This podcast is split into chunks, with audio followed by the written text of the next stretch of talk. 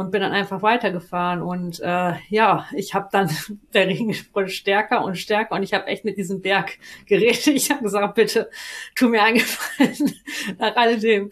Bitte lass mich doch einfach durch. Und ich kam oben auf dem Gipfel an und dann, ähm, ja, nach einer Tasse Tee mit, mit meinem äh, Bekannten dort und ähm, mit ein paar Hippies, die an einer Straße, am Straßenrand standen, die hatten dort äh, ihr Camp aufgeschlagen. Die haben wir nachts um zwölf an, an ihren Bus angeklopft und gesagt, ihr habt ja nicht mal eine Tasse äh, warmen Tee und haben wir da oben angestoßen und dann auf einmal kamen die Sterne durch und Abfahrt gemacht. Ne? Also der, der Berg hat uns gerade noch mal so durchgelassen, habe ich Glück gehabt. Ich bin Johanna Jahnke und das ist die wundersame Fahrradwelt. Ich treffe mich hier mit klugen und inspirierenden Menschen aus der Bikepacking, Gravel und Ultracycling-Szene, die mich aus irgendeinem Grund neugierig gemacht haben. Mich interessiert, wer sie sind, was sie bewegt und wie sie ihre Abenteuer angehen. Wir sprechen über Vorbereitung, Training, Equipment, Technik und den wichtigen Faktor mentale Stärke. Die wundersame Fahrradwelt soll ich inspirieren, motivieren, unterhalten, auf neue Gedanken bringen und mit euch zusammen zu einem diverseren und nachhaltigeren Radsport beitragen. Wie in der letzten Episode angekündigt, ist heute Anna Ohrens zu Gast und erzählt, wie der Unfall, den sie vor fünf Monaten bei einem Ultrarennen hatte, sich aus ihrer Perspektive abgespielt hat. Rafa hat ja in der letzten Episode erzählt, wie es für ihn war, als Ersthelfer vor Ort zu sein und was er gemacht hat. Und nun sehen wir das Ganze nochmal aus der Perspektive von Anna. Anna sitzt nach nur fünf Monaten wieder auf dem Rennrad und ist gerade den Gran Guanche Audax mitgefahren. 600 Kilometer, 14.000 Höhenmeter ist sie auf den Kanarischen Inseln unterwegs gewesen und als zweitschnellste Frau über die Ziellinie gekommen.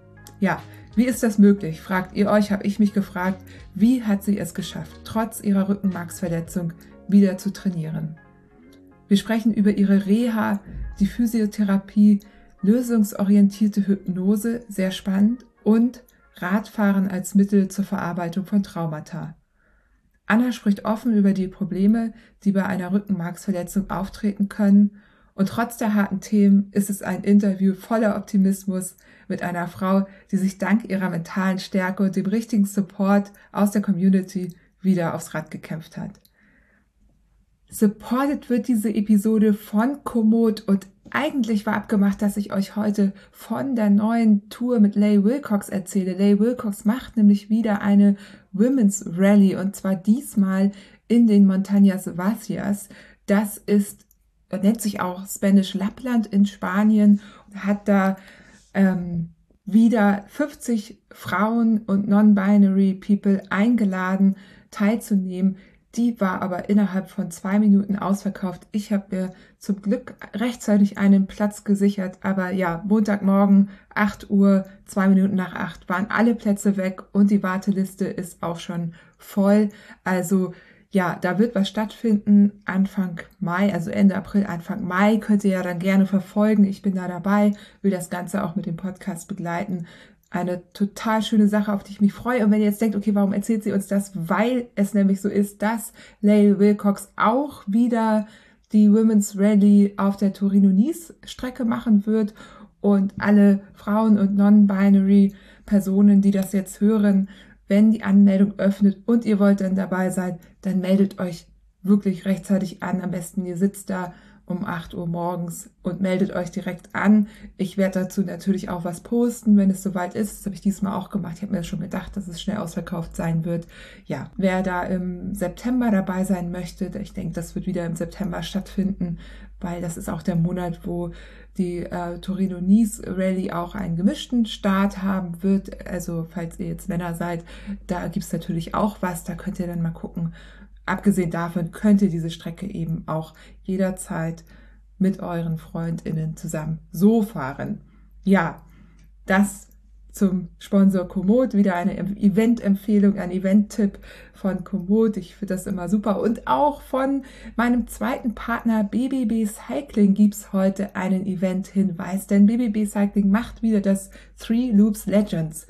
Das seid ihr alle letztes Jahr schon mitgefahren. Also es waren auf jeden Fall viele von den HörerInnen dabei. Ich habe das verfolgt. Und das findet auch wieder statt. Dieses Mal Ende Februar am 26. und 27. Februar. Und es geht darum, dass ihr eine Strecke aus drei Loops baut und diese drei Loops fahrt. Und es gibt drei verschiedene Längen. Ihr könnt 100 Kilometer, 150 Kilometer oder 250 Kilometer fahren. Ich habe es irgendwie hingekriegt. Ich weiß nicht wie. Ich habe äh, meine Strecke geplant, habe auf quasi bei der Haustür geklickt und hatte genau 100 Kilometer.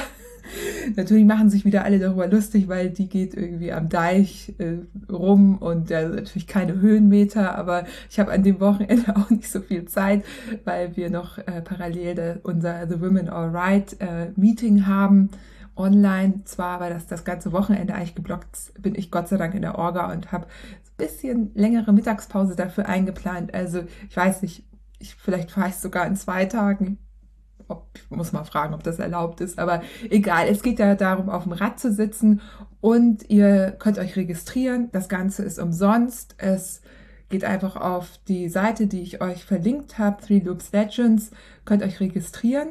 Wenn ihr euch registriert habt, bekommt ihr auch eine Einladung, falls ihr wollt, zu einem Komoot Routenplaner Workshop. Und dann könnt ihr das gleich anhand des Events mal üben, wenn ihr da noch nicht so viel Erfahrung habt. Bekommt natürlich dann auch mit der Anmeldung so ein Regions-Paket, das ihr auch fahren könnt und eben Komoot für eure Region auch benutzen könnt. Also richtig gute Sache. Und Preise gibt es natürlich auch zu gewinnen. Da gibt es so verschiedene Kategorien. Äh, Best, äh, ich glaube, äh, Best Looking äh, Kostüm oder so gibt es auch wieder. Da gucke ich mal, ob ich da in der Kategorie angreife. Ähm, genau, da gibt es irgendwie Most Challenging Strecke also gibt so verschiedene, äh, lustigste Instagram-Story. Solche Sachen müsst ihr halt BBB Cycling dann markieren. Am besten folgt ihr denen auch schon direkt mal auf Komoot, auf dem Profil. Das lest ihr dann aber alle in der Eventankündigung. Vielleicht sehen wir uns ja sogar, wenn ihr aus Hamburg kommt, irgendwie auf der Strecke. Ähm, meine Strecke könnt ihr euch natürlich auch klauen und nachfahren. Ist ja kein Clown. Ihr könnt euch inspirieren lassen. Ja, wenn ihr noch Sachen braucht, BBB Cycling bietet natürlich alles an. Könnt ihr euch komplett ausstatten. Werkzeug, Klamotten, Taschen, die haben wirklich alles. Also schaut da mal vorbei. Genau, und jetzt geht's auch schon los mit dem Interview mit Anna Orenz. Anna, du bist gerade zurück von den Kanarischen Inseln, wo du den Gran Guanche Audax mitgefahren bist. Spreche ich das eigentlich jetzt richtig aus? Das musst du doch als in Spanien Lebende wissen. Also, so, soweit ich weiß, ist das richtig ausgesprochen. Gran Guanche. Okay, ja. sehr gut. Weil wir hatten ja schon Isabel hier im Podcast, die ist nämlich die Gravel-Variante gefahren und du bist jetzt die Road-Variante gefahren. Genau. Und ja, ja, die Bilder unglaublich, dich wieder auf dem Rad zu sehen in einem Ultra-Event, in einem Audax und ja. Aber bevor wir darüber sprechen, die allerwichtigste Frage, wie geht es dir?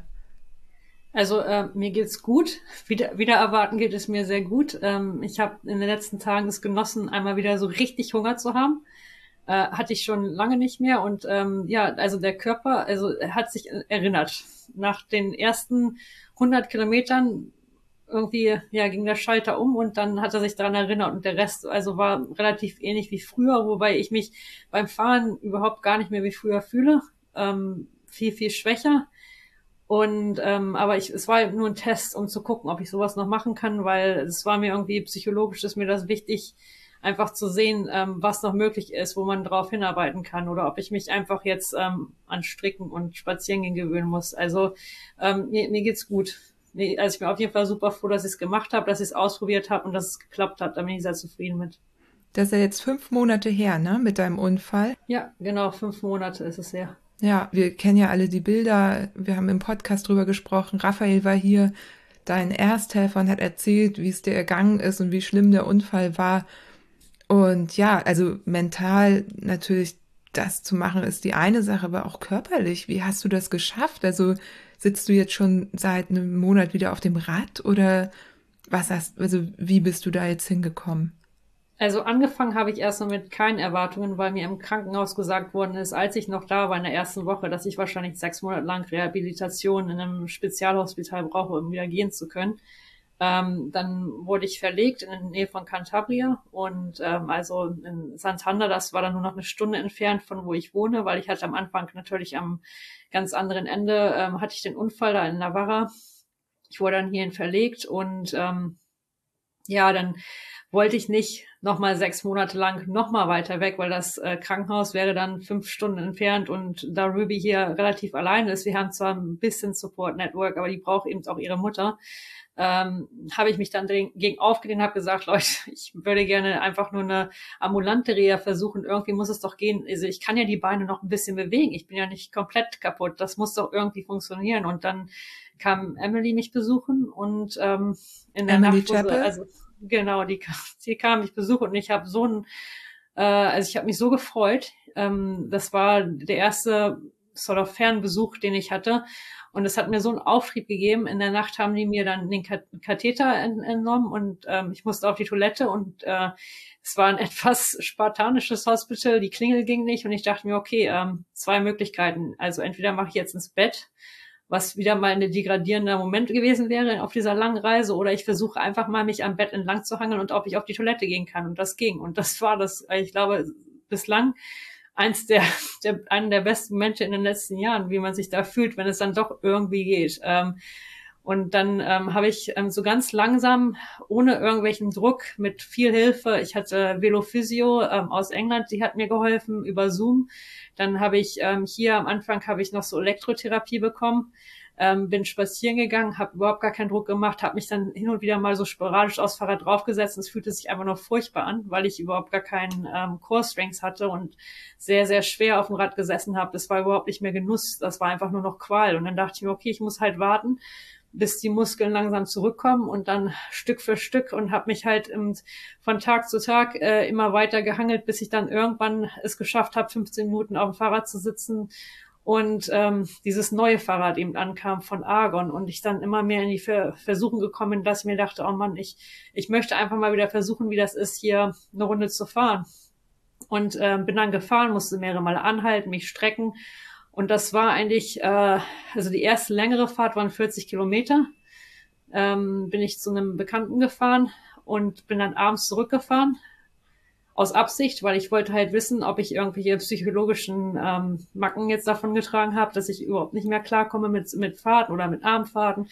Und habe mich dann da, ähm, ja, 20 Kilometer hin, 20 Kilometer zurück und ich war danach komplett platt. Also ich habe mich gefühlt, als ob ich 1000 Kilometer gefahren bin, aber das, es ging irgendwie. Und das war, äh, Ende Dezember, äh, nee, Ende, Ende November. Und dann habe ich ähm, ja einen Monat lang eben geguckt, ob ich mit, mit Rehabilitation in, im, im Fitnessstudio und mit Turbo-Sessions und ähm, ob ich mit Ach und Krach irgendwie wieder eine Form zusammenkriege, weil ich hatte schon so ein bisschen mein Auge auf dieses Gran Guancho, wurde dann auch eingeladen. Ähm, eigentlich eher so zu, für das März-Event, aber ich mag eben die Straße sehr gerne. Genau, März ist Gravel, ne? Ja. Genau, März ist Gravel und dann dachte ich mir, oh Mann, ey, 22. Januar ist so ein schönes Datum und äh, dann ist es so schön warm dort und das ist vor den Operationen. Vielleicht sollte ich es einfach versuchen. Und dann habe ich da drauf hingearbeitet und immer, immer so einen Schritt nach dem anderen und nach vorne geguckt und nicht viele Gedanken gemacht. Das hat geklappt. Und was sind so die Hauptverletzungen, die du jetzt noch hast? Also was sind so die Hauptproblematiken? Also ähm, der Mund ist noch lange nicht fertig. Äh, da bin ich auch sehr froh, dass ich da viel Hilfe hatte. Das ist unheimlich aufwendig und teuer. Das wird noch die nächsten zwei bis drei Jahre dauern, bis sie das wieder gerade gerichtet haben. Ähm, die, die Wunde direkt äh, in, im Mund, also die Zähne, das sind die Zähne, die noch gemacht werden müssen. Die Wunde direkt im Mund sieht recht gut aus, ist ähm, am Verheilen. Ähm, der Knochen, der da fehlt und ähm, vom Gaumen her, das haben die halt äh, alles gerichtet. Ähm, dann geht's zur Nase hin, da müssen noch mehrere Operationen gemacht werden. Ähm, das Nasenloch wird einmal ähm, zu, zugemacht, versiegelt, auf der einen Seite so umgeschlagen und dann ähm, nochmal von der anderen Seite her, damit die dann irgendwie so in der Mitte diesen Steg wieder zurecht bauen können, weil meine Nase ja momentan so ein bisschen hohl ist innen drin. Ähm, ja, dann müssen sie ähm, äh, über ungefähr ähm, acht bis neun Wochen müssen sie dann daran ein bisschen operieren. Haben mir gesagt, dass ich in der Zeit gar keinen Sport treiben darf, was natürlich schwierig ist für meine andere Verletzung, ähm, die Rückenmarkverletzung, die viel Bewegung braucht. Also wenn ich mich bewege, natürlich nicht irgendwelche Threshold Sessions, aber also solange ich mich bewege, geht's mir gut. Aber wenn ich lange Zeit sitze, mich nicht bewege, ist schlecht und es ist sehr viel, dass man da aus Eigeninitiative Muskeln aufbaut. Deswegen bin ich halt auch dieses dieses Event gefahren und habe mich immer jetzt in, die, in, in das Fitnessstudio bewegt, damit das Kraft bekommt. Und das wird natürlich jetzt auf Halt gestellt. Da mache ich mir ein bisschen Sorgen. Okay. Aber, ja. Also ich merke halt meine in den Beinen und im Po habe ich nach wie vor nicht so viel Gefühl. Ähm, in den Füßen auch weniger die Funktion. Also ich habe um einiges weniger Power. Äh, was gut ist, die, die Arme, die kommen langsam zurück, dass ich irgendwie wieder Kraft in den Arm bekomme. Und dass das so ein bisschen klappt, weil es ist natürlich schon wichtig, dass man auch den, gerade fürs Fahrradfahren, dass man den Oberkörper unterstützen kann, ne? nicht nur, dass man strampeln kann. Ja, und das mit den Beinen, ich meine, Muskelaufbau ist die eine Sache, ne? Aber ähm, du hast ja auch eben gesagt, du hast ja diese Rückenmarksverletzung und du erzählst immer in deinen Stories, wie du deine Beine wieder aufwächst. Und ja. wie, wie, also du hast dann wirklich kein Gespür oder wie ist das? Aber du, du kannst ja ist, laufen und fahren damit. Ja, es ist ganz komisch. Also es fühlt sich so an, als ob das war eigentlich gleich, gleich von Anfang an, das fühlt sich an, als ob da irgendwie so ein, so ein Plastiksack drin liegt in den Beinen drin, der und der ist irgendwie verhindert, dass ich mich normal bewege. Es ist schwierig darzustellen in Worten. Also jeder, der äh, Rückenmarksverletzung hat, weiß genau die tollen Punkte daran, dass man halt die Nerven, die äh, geben nicht mehr die Signale wie vorher. Und also wenn, wenn du jetzt zum Beispiel, man kann es so ein bisschen erklären, wenn du jetzt zum Beispiel für einen gemütlichen Spaziergang gehst und dich so richtig schön entspannst, ähm, bei Rückenmarkspatienten ist es halt so, ich, ich glaube, da bin ich kein Einzelfall, man kann sich nicht wirklich entspannen, weil man muss alles so ein bisschen bewusst lenken und die ähm, Faschien und die Muskeln, die haben sich halt ein bisschen verändert und es fühlt sich alles ein bisschen seltsam an. Also man kann nicht einfach abschalten und, und laufen, man fühlt halt alles ständig und es fühlt sich teilweise ein bisschen schwer an, oder ein bisschen eng oder es ist halt ganz komisch. Also es ist nicht so, dass ich taub, komplett taub bin. Also das Einzige, was sehr seltsam ist, wenn ich meinen Schlüssel in die Tasche stecke, fühle ich den nicht. Und ich denke ständig, dass ich meine Schlüssel irgendwo verloren habe. Dabei sind die in der Tasche. Also es ist halt solche Sachen. Ähm, es ist sehr, ist sehr seltsam. Und ich hoffe, dass es, ähm, dass es besser wird, weil also es ist unangenehm, ne? Und ich werde ja auch nicht jünger. Also es kann sein, wenn das jetzt irgendwie Nachfolgen hat, wenn man, man, wenn man eh mal steifer wird mit dem Alter, dass es sich dann nochmal verschlechtert. Ich hoffe, das hat halt, halt keine längeren Folgen und versuche da jetzt aggressiv in den nächsten sechs, sechs bis zwölf Monaten dem entgegenzuwirken. Ja.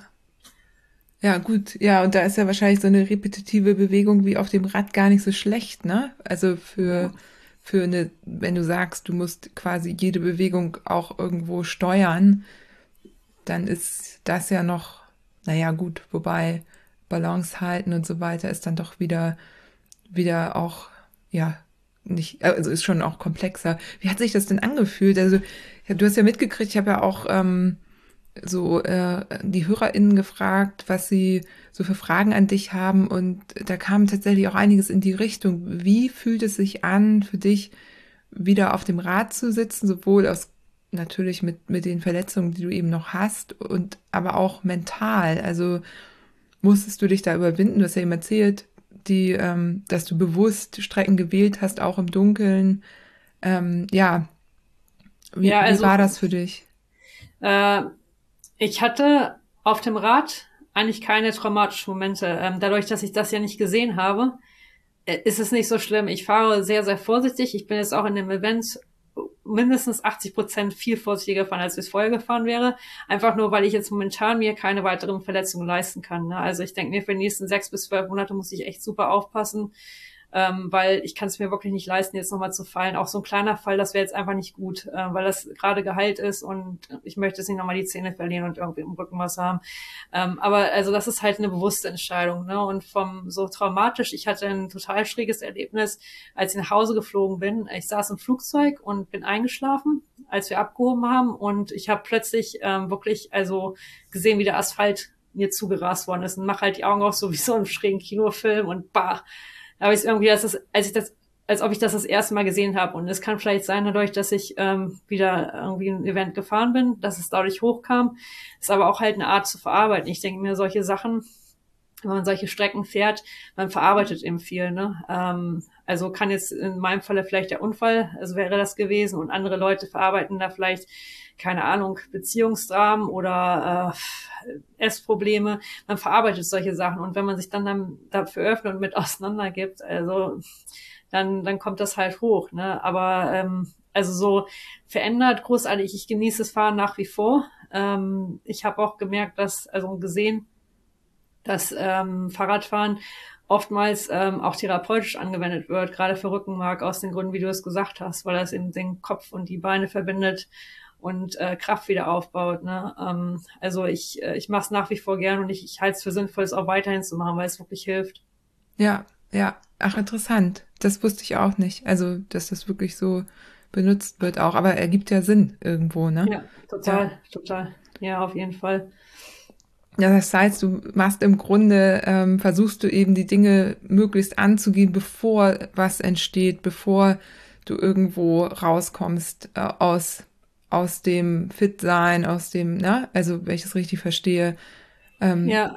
Du hättest ja auch sagen können, du gibst dir jetzt anderthalb Jahre Zeit und fährst dann ein Event wieder mit, aber ähm, für dich ist es gerade wichtiger, einfach dran zu bleiben, zu machen, weiterzumachen und ähm, dadurch eben auch gesund zu werden.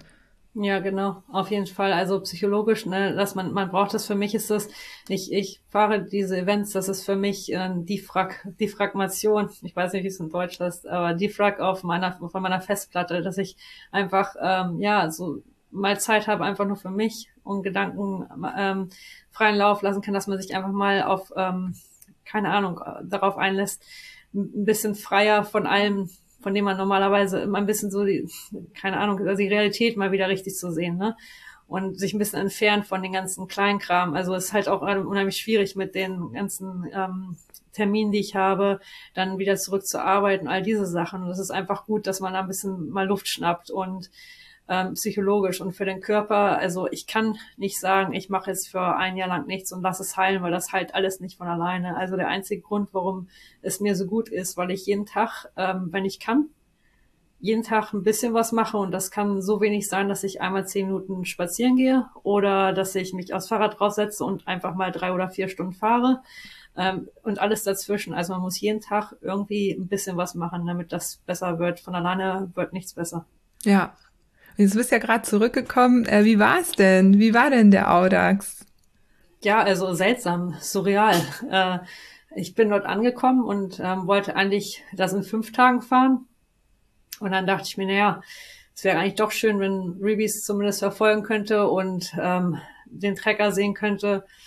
Und hatte eigentlich auch noch mit einem Freund, der leider in einer um einige schlechteren Situation ist als ich. Ähm, der lebt in Australien, hat einen ähnlichen Unfall nicht mit dem Fahrrad, ähm, aber auch im Sport und ähm, hatte mit ihm eigentlich abgesprochen, dass ähm, ich versuche, vielleicht ein bisschen Aufmerksamkeit für ihn zu bekommen, weil er möchte ihn gerne Handrad haben. Das hat dann leider nicht geklappt, weil er hatte auch eine sehr, sehr schwere Zeit gerade. Aber ich hatte mich dann eben für den Trecker entschieden und dachte mir, okay, ich fahre das jetzt mal einfach als ein Event. Ich fahre das jetzt nicht als Bikepacking Route. Und das war auch gut, weil ich war dann irgendwie umgeben von den ganzen Fahrern. Der Matteo, der war ganz nett, als ich ihm gesagt habe, hier, ich möchte eigentlich eher in fünf Tagen fahren. Ich habe keine Ahnung, ob ich das schaffe.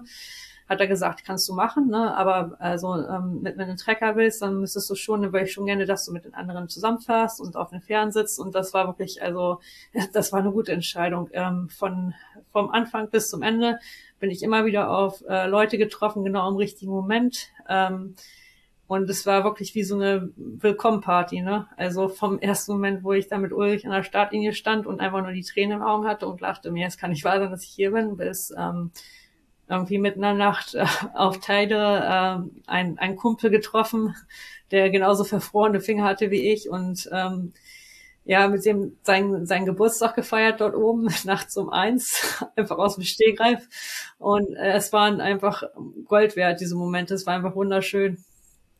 Ja, wow. Der war doch zugeschneit und ich glaube, jetzt ist er sogar gesperrt, ne? Du bist noch rübergekommen, oder?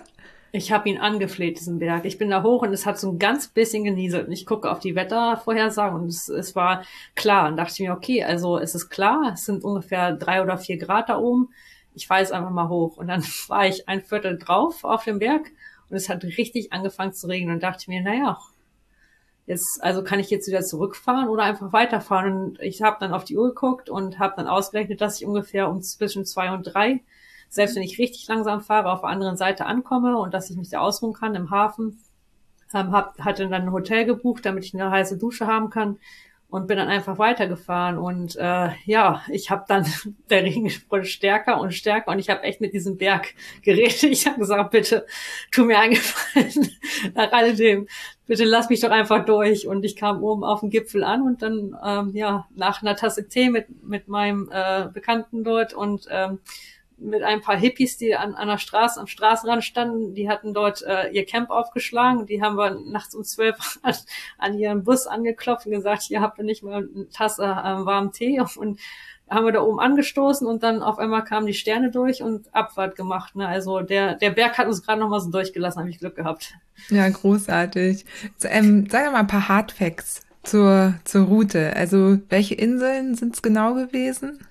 Also man fängt an auf Lanzarote und dann äh, setzt man über nach Fuerteventura, dann äh, von Fuerteventura nach Gran Canaria, dann nach Teneriffa und dann nach La Gomera. Und äh, die Strecken sind so ungefähr zwischen äh, 100 und 140 Kilometer. Die Steigung insgesamt äh, sind 14.000 oder 15.000 ähm, Höhenmeter.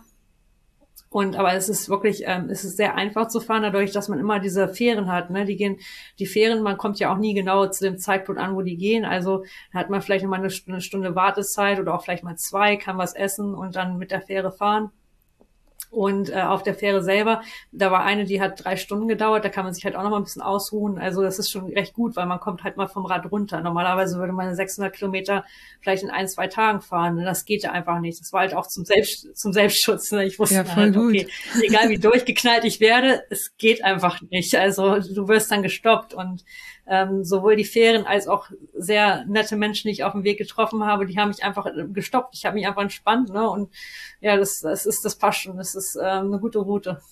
Ja, ja, klingt so. Zwangspausen zwischendurch. Ja, ja. ja, und ja, auf genau. der Fähre trifft man sich dann ja auch mal, was ja sonst auch immer, klar, man fährt mal ein paar Meter zusammen, aber eigentlich ist man ja schon alleine unterwegs, ne? Und ja. auf der Fähre kann man sich dann ja auch mal irgendwie ein bisschen unterhalten, wenn man nicht schläft oder so. Ja. da kann man nicht schlafen, die reden die ganze Zeit. Also ah, nicht, okay. nicht, nicht, die Gäste, sondern auf der Fähre, die wollen das, glaube ich, auch nicht. Ich wurde auch mehrere Male ähm, aufgefordert, nicht mich auf den Boden hinzulegen und zu versuchen zu schlafen. okay. Ja. Ach, ich hatte dann überlegt, kann ich Ihnen jetzt sagen, dass ich eine gelähmte, arme, alte Frau bin? Und, aber, aber leider war ich in Fahrradkleidung. Ich dachte mir, vielleicht glauben die mir das nicht. Karte kannst du dann nicht mehr spielen. nee, das, das ging leider nicht. Hätte nicht funktioniert, glaube ich. Ja, ja, und dann bist du als zweite Frau auch ins Ziel gekommen, ne? Ja, naja, also es war, es war ein Zufall. Also es ist also die Fähren, ne? Ein Odax-Event, also das, ähm, da kann, da kann alles passieren, ne? Aber also ich mir, ich habe auch nicht drauf geguckt auf den Track oder irgendwas. Ich bin einfach da lang gefahren, habe dann Annika auf der letzten Insel gesehen. Wir sind noch ein Stück weit zusammengefahren und dann ja, ich habe angehalten, habe mir was zu trinken geholt und sie ist dann vorweg irgendwie gefahren und in so war da ein Unterschied 20 Minuten voneinander sind wir angekommen. Ach, irre. Ja, ist ja im Grunde auch, ich habe es ja auch äh, mehrfach betont, ist ein Audax. Äh, da geht es auch nicht unbedingt darum, äh, am schnellsten anzukommen. Also es gibt eigentlich ja auch kein Ranking, aber auf dem auf dem Instagram-Kanal wurde schon auch erste, erster, zweiter, dritter irgendwie, glaube ich, verkündet. Ja, ist so ein bisschen zwiegespalten. Ja. Das Odax-Rennen. Ja, also, genau, ist eigentlich ein Widerspruch in sich. Ist ein bisschen, ist ein bisschen Widerspruch, aber es ist halt, ähm, ja, es ist Event. Ich ähm, weiß nicht genau, wie Matteo das ähm, genau meint aber ich, ich habe so ungefähr eine Ahnung. Ich glaube, ihr möchtet es so relativ freundlich machen, ist aber auch, äh, sieht das wahrscheinlich auch recht gerne, wenn halt Leute wie Ulrich daran teilnehmen und das einmal so richtig durchhämmern. Findet er auch gut, glaube ich. Also keine Ahnung, ich habe mich mit ihm darüber nicht unterhalten. Also ich finde, dass dieses Event bietet sich wirklich jetzt im Januar mit den ganzen Fähren dazwischen auch, das bietet sich wirklich an, einfach das nur zu genießen und ähm, das ganz locker zu fahren und einfach so ein bisschen auch Landleute und äh, ja, halt auch das mal am Tag zu fahren. Ne? Ich war echt froh, dass ich echt die meisten Anstiege mal gesehen habe, weil normalerweise sieht man das ja nicht, wenn man dann nachts durchrast. Ne? Und ja, es hat sich schon gelohnt. Ja, ja, cool. Ulrich Barthelmös übrigens, über den sprechen wir hier gerade. Oder du, viel mehr. Und mit der Versorgung, wie ist, wie war die Lage da jetzt gerade? Weil ich meine, es ist ja auch immer noch irgendwie Pandemie. Ich weiß gar nicht, Kanaren ist ja wahrscheinlich auch betroffen. Hatten da Geschäfte auf? Also konntest du dich gut unterwegs versorgen oder wie war die Situation? Total einfach. Und dadurch die Fähren halt auch. Ne? Also im Grunde genommen, ich hatte keine wirkliche Strategie, aber ich dachte mir, also irgendwie kann ich mich schon von Insel zu Insel hangeln. Im Notfall könnte man das auch so fahren, dass man, ich meine, 100 Kilometer sollte man wirklich äh, auf, aufs Fahrrad draufkriegen. Ne? Dass man, ich hatte immer meine Riegel dabei, ich hatte meine Powerbank dabei. Die Powerbank brauchte ich gar nicht. Ich habe einfach auf den Fähren immer alles aufgeladen äh, habe ich umsonst rumgeschleppt und die Riegel, also die habe ich selbst auf Mount Tide habe ich nicht angefasst, weil da vor jedem, wenn man diese größeren Anstiege hatte, da, da waren immer irgendwelche äh, Städte oder was davor. Man konnte ohne weiteres einkaufen. Ne? Die ähm, äh, Tankstellen ähm, waren offen. Also man hat es eigentlich nicht besonders gemerkt mit der Pandemie, dass das ging. Ne? Also man konnte sich da wirklich gut ernähren.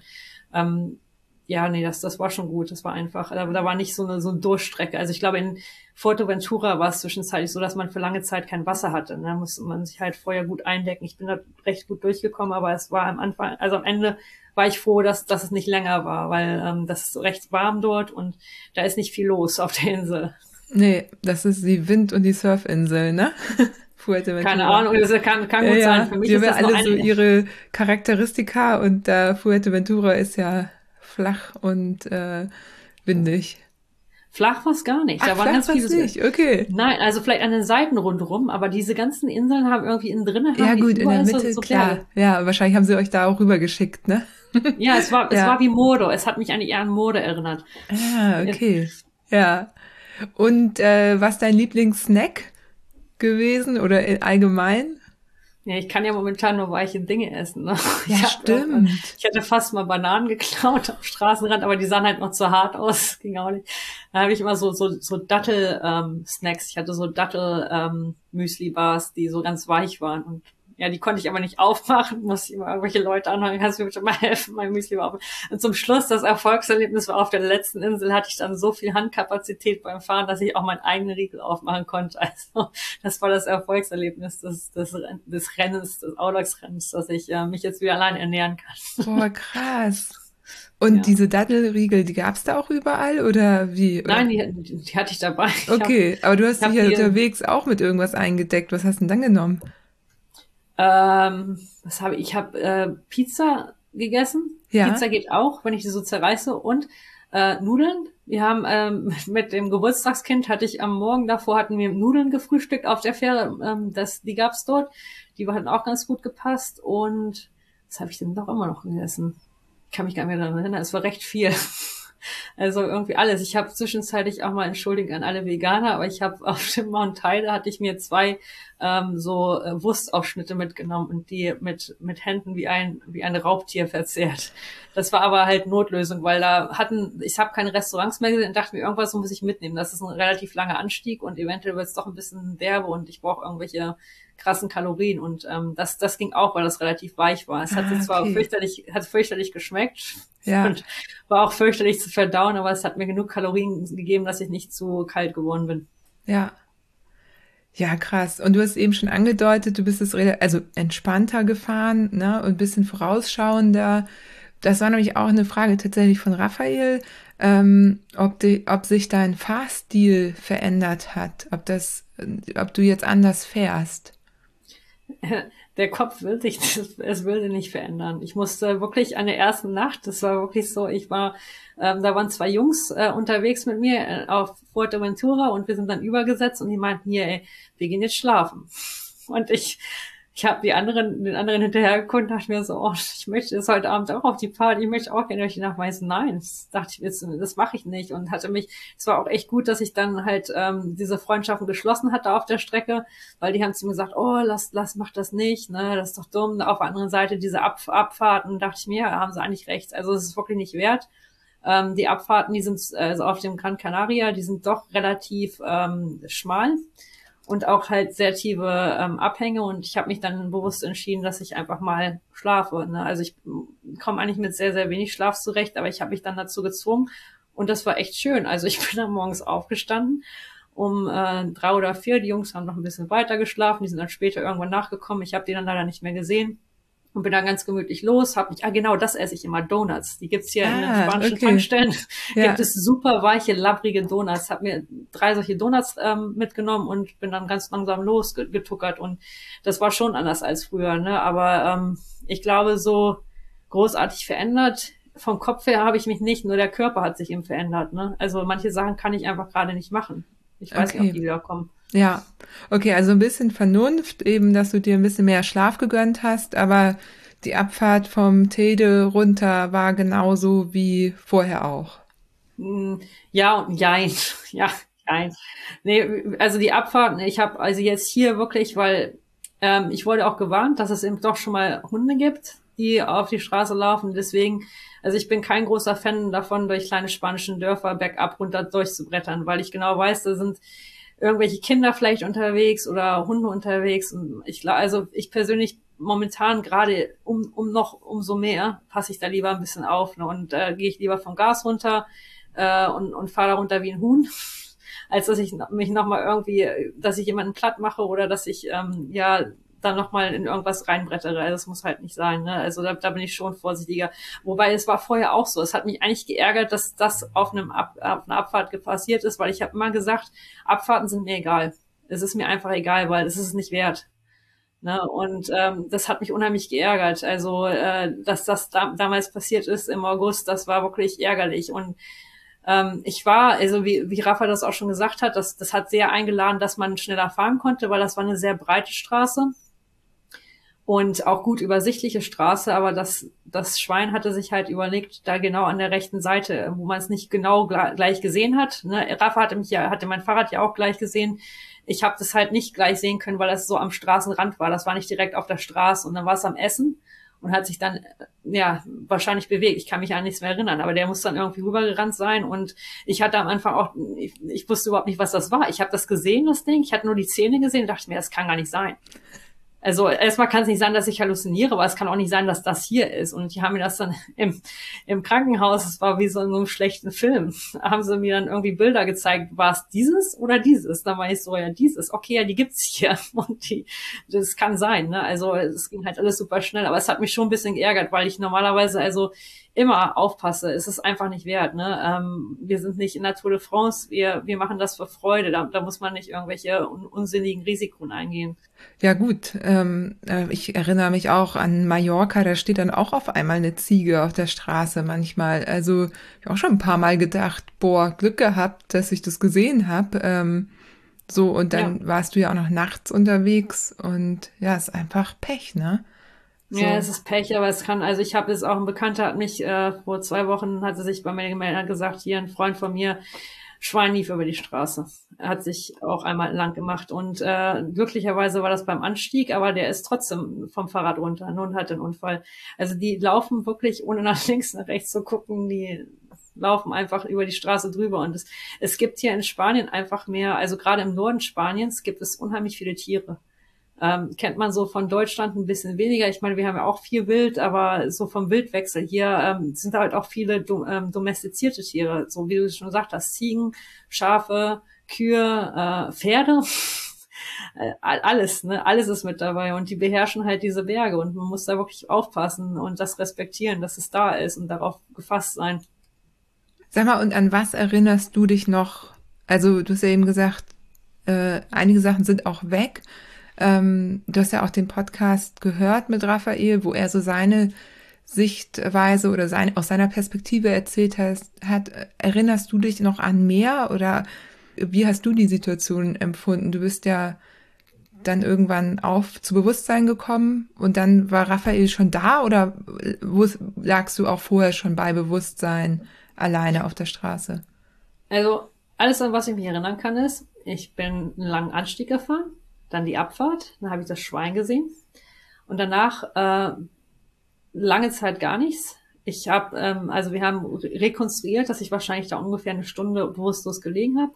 Und ich bin aufgewacht, ich habe aber mal die Augen aufgeschlagen, war wie man, wenn man morgens aufwacht. Und habe dann so im Mund gemerkt, dass mir Zähne gefehlt haben, dachte mir, oh Gott, das ist unschön. Und dann äh, als nächstes habe ich so einen Kopf drüber bewegt, habe geguckt, Fahrrad kaputt, dachte mir, was ist denn hier los? Oh, Kacke, das Schwein.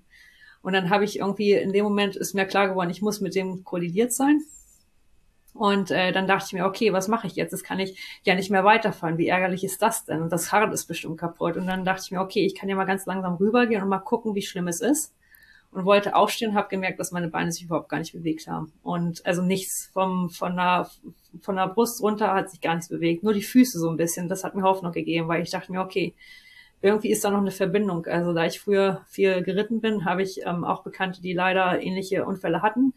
Und das erste, was wir mal gefragt haben, hier können sich die Füße noch bewegen. Und das war bei mir gegeben. Und dachte ich mir, okay, also ich bin schlimm dran. Aber ähm, ganz so schlimm noch nicht und ich brauche jetzt auf jeden Fall Hilfe. Und dann habe ich versucht, mein Telefon zu finden und das ging leider nicht. Also ich habe dann mich mit aller Kraft, die ich hatte, irgendwie noch zu einer Seite gedreht, habe halt überall rumgetastet, aber das muss mir aus der Tasche rausgeflogen sein und war irgendwo auf der Straße. Und äh, ich habe dann da gelegen und dann ähm, habe irgendwie gedacht, was kann ich jetzt machen? Und mir ist dann aufgefallen, okay, das Einzige, was ich machen kann, ist hier warten und beten. Und äh, ich war eigentlich relativ friedlich. Ich meine, wahrscheinlich noch ein bisschen voll mit Endorphin. Mir war auch nicht besonders kalt oder unbequem zu dem Zeitpunkt. Und ich habe mich einfach nur darauf konzentriert, einfach ganz ruhig zu sein und zu warten und einfach zu hoffen, dass irgendwas passiert, dass irgendjemand kommt. Und ich habe irgendwie zwischenzeitlich immer so ein bisschen aufgegeben, ein bisschen dachte mir, ich kann ja einfach schlafen. Das ist natürlich keine gute Idee. Und einfach warten. Und dann äh, hat sich das so angefühlt wie ungefähr, ja, eine halbe Stunde oder sowas. Und dann kam halt diese, diese Lichter und ich dachte, oh, kommt ein Auto, ein Glück. Hoffentlich überfährt's mich nicht. Und dann war das kein Auto, es waren zwei Fahrradlichter. Ne? Und das war dann Rafa. Und der hat dann ähm, mit mir geredet. Äh, ich kann mich nur an seine Stimme erinnern. Und dass er, also es hat sich angefühlt, als ob alles um mich herum Chaos war, bis auf Rafa. Rafa war da, war über mir gebeugt und ich wollte von den anderen irgendwie, also ich habe dann, noch den, äh, den Freund von Rafa kurz gehört, der hat sich ja dann an die Füße gesetzt. Ich habe auch gemerkt, dass irgendjemand mit dieser ganzen Decken runtergehalten hat. Das war sehr schön, war mir ein bisschen Wärme. Und ähm, wollte irgendwie nur dem, dem Rafa zuhören, weil der hat, hat irgendwie hat sich angehört, als ob der Sinn ergibt. Also der war ganz ruhig und hat mir unheimlich viel Kraft gegeben. Und die, die beiden haben sich dann halt um mich gekümmert. Ne? Ähm, ich glaube, der arme Nuno heißt er, glaube ich, der, dem war recht schlecht. Ähm, den den habe ich halt nicht, nicht sprechen gehört, aber halt äh, diese eine Stimme auf mich, die ich mich dann konstruiert habe vom Rafa und dann, ja, dann kam der Rettungswagen und ich hatte zum Schluss dann doch relativ äh, heftige Schmerzen, weil es unbequem war. Ne? Es war kalt von unten, ich konnte mich auch nicht bewegen. Und äh, es hat halt endlos lange gedauert. Ähm, tja, und dann kam das Krankenhaus, die ganzen Prozeduren da, Katheter gesetzt, äh, Gesicht, ähm, Operation angefangen und so weiter. Das war recht unangenehm. Ja, ja. Ja, Raphael hat ja erzählt, dass da erst der falsche Krankenwagen kam, ne? Die haben es irgendwie ja. unterschätzt und hatten ja erst den Krankenwagen, so, so Richtung Freiwillige Feuerwehr, meinte er, war das. Und dann ist erst der richtige Krankenwagen gekommen. Das hat wohl alles gedauert. Ne? Ja, es, es, hat eine ganze Weile gedauert. Es hat also, als er dann da war, ne, es war gut, dass er da war, aber man wird ja dann doch bewusst, okay, das ist recht schlimm. Ne? Ähm, ich habe auch die Blutung, ich habe das gar nicht gemerkt, mir war überhaupt nicht bewusst, wie schlimm mein Gesicht war. Ne? Mm, ja. äh, also gar nicht. Das habe ich dann erst später. Ich habe auch mein Gesicht für drei Wochen direkt danach nicht wirklich angeguckt. Also nur so von weit weg und vielleicht mal so kurz ein Bild oder dieses oder jenes, aber ich habe mir das nie genau angeguckt. Das ist mit den Nasenlöchern, das ist mir erst sechs, also in die Nase rein habe ich erst sechs Wochen später geguckt und das war schon ganz schön Schock. Ich wollte es einfach so gut wie möglich ignorieren, ne? Ähm, mhm. Weil, also im Nachhinein, das war halt alles offen. Äh, ich kann verstehen, warum der arme Spanier sich halt ständig übergeben muss. Das war nicht so schön. Was ich auch spannend finde, ähm, wir haben den letzten Podcast ja auch gemacht, um irgendwie so ein bisschen aufzuklären und einfach auch Tipps zu geben, Sicherheit zu geben. Was macht man eigentlich in so einer Situation? Weil du selber kannst ja nicht viel machen. Du bist die Person, die einen Unfall hat, ne? Aber wenn wir mal zu so einer Situation hinzustoßen, was machen wir denn da eigentlich? Und Raphael hat auch immer wieder betont, wie wichtig diese psychische Erste Hilfe ist. Und deswegen finde ich es so spannend, dass du das jetzt auch nochmal sagst, ne? Weil im Grunde ja. sagt er, natürlich, er hat ein bisschen was gemacht, hat ein bisschen was verbunden, aber hauptsächlich hat er psychische Erste Hilfe geleistet und war für dich da. Und es ist sehr schön zu hören, dass du dich daran auch erinnerst. Man möchte in dem Moment einfach nur fühlen, dass jemand da ist und auch ganz ruhig da ist, ne? Und nicht irgendwie Panik oder dieses oder jenes oder irgendeine. Der hat auch nur Fragen gestellt, die wichtig waren, ne? Oder mal kurz hat er auch erwähnt in einem Podcast, um, um zu gucken, dass ich halt bei Bewusstsein bleibe. Äh, und der hat mich geschont, ne? Ähm, es ist irgendwie schon sehr, sehr wichtig, dass man eben Leute nicht überfordert und nicht sagt, oh, was ist denn passiert? Was ist mit dem Fahrrad passiert? So, solche Fragen waren einfach nicht am Platz. Und er hat dann einfach gefragt, ob ich irgendwelche Allergien habe und dieses und jenes. Und ich werde nie vergessen, wie er sagt, so, ich glaube, die, Nase, die Nase ist gebrochen und die Zähne sind kaputt. Und dann dachte ich mir, Toll, danke. Aber es war schon trotzdem, es war gut, dass er ganz ruhig und auch unbedarft das gesagt hat, mich informiert hat, weil dann hatte ich zumindest schon so eine, so eine Ahnung, ne? Und halt, halt auch mit dem Rücken hat er gesagt, du kannst dich jetzt leider nicht bewegen, weil ich glaube, du hast eine Rückenmarkverletzung, ich check dich jetzt mal ab. Er hat immer weiter kommentiert, was er macht und den nächsten Schritt erklärt und mir ganz ruhig erklärt, was halt kommt und jetzt kommt nochmal ein anderer Krankenwagen und dieses und jenes, ne? Also er war ganz ruhig und ich glaube schon, dass das Wichtigste, also der Rest, äh, mit dem Verbinden natürlich ist auch wichtig, aber da hat er recht. Also mit der psychologischen Unterstützung, das macht einen ganz, ganz, ganz großen Unterschied. Genau. Und dann haben sie ja irgendwie Rettungsdecken dabei gehabt, ne, um dich zu wärmen und deine Sachen benutzt. Und ja, ein Erste-Hilfe-Set hattest du aber nicht dabei. Ich habe ich hab Kram dabei. Also ich habe so ähm, Desinfektionsstoff. Die haben auch meine meine Emergency Blanket nicht gefunden. Die war noch äh, ganz verpackt. Die habe ich jetzt auf Teile hatte ich die äh, ausgepackt ähm, dass ich habe Sachen dabei, aber nicht ganz, was er dabei, also mit so Verbandsmaterial habe ich nicht dabei gehabt. Ähm, aber ich meine, ich, ein bisschen kann man sich auch selber behelfen mit Anziehsachen oder so weiter, wenn man was abbinden muss. Aber so, ich, ich glaube, wenn ich jetzt nochmal so eine längere Tour fahre, ne, also nehme ich mir auf jeden Fall ein bisschen mehr mit. Wobei ich so, so Sachen zum Desinfizieren oder so eine Pinzette zum Rausziehen habe ich immer dabei. Ne. Was ich gut finde, was er gesagt hat, was ich jetzt noch nicht auftreiben konnte, ist diese äh, Mund-zu-Mund-Beatmungsmaske. Ich finde das eine sehr gute Idee, ne, weil bei mir, das hätte, ähm, der hätte Mund zu Mund gar nicht beatmen können, ohne so, eine, so einen Schutz. Ja. Wenn ich jetzt bewusstlos gewesen wäre, das war, war und ich glaube, das passiert oft bei Fahrradfahrern, dass da wirklich der Mund dann kaputt ist. Ne? Und was macht man dann? Genau. ja, genau, genau so war Ja, also ich habe das auch jetzt schon äh, leider auch ein paar Mal gehört, ne? Irgendwie über den Lenker gegangen und dann eben doch aufs Gesicht gefallen. So. Ja. Die Zähne weg. Ja. Naja, wir haben ja eine Liste, ähm, eine PDF-Liste, die alle, ich ich weiß nicht, ob alle jetzt den Podcast mit Rafa gehört haben.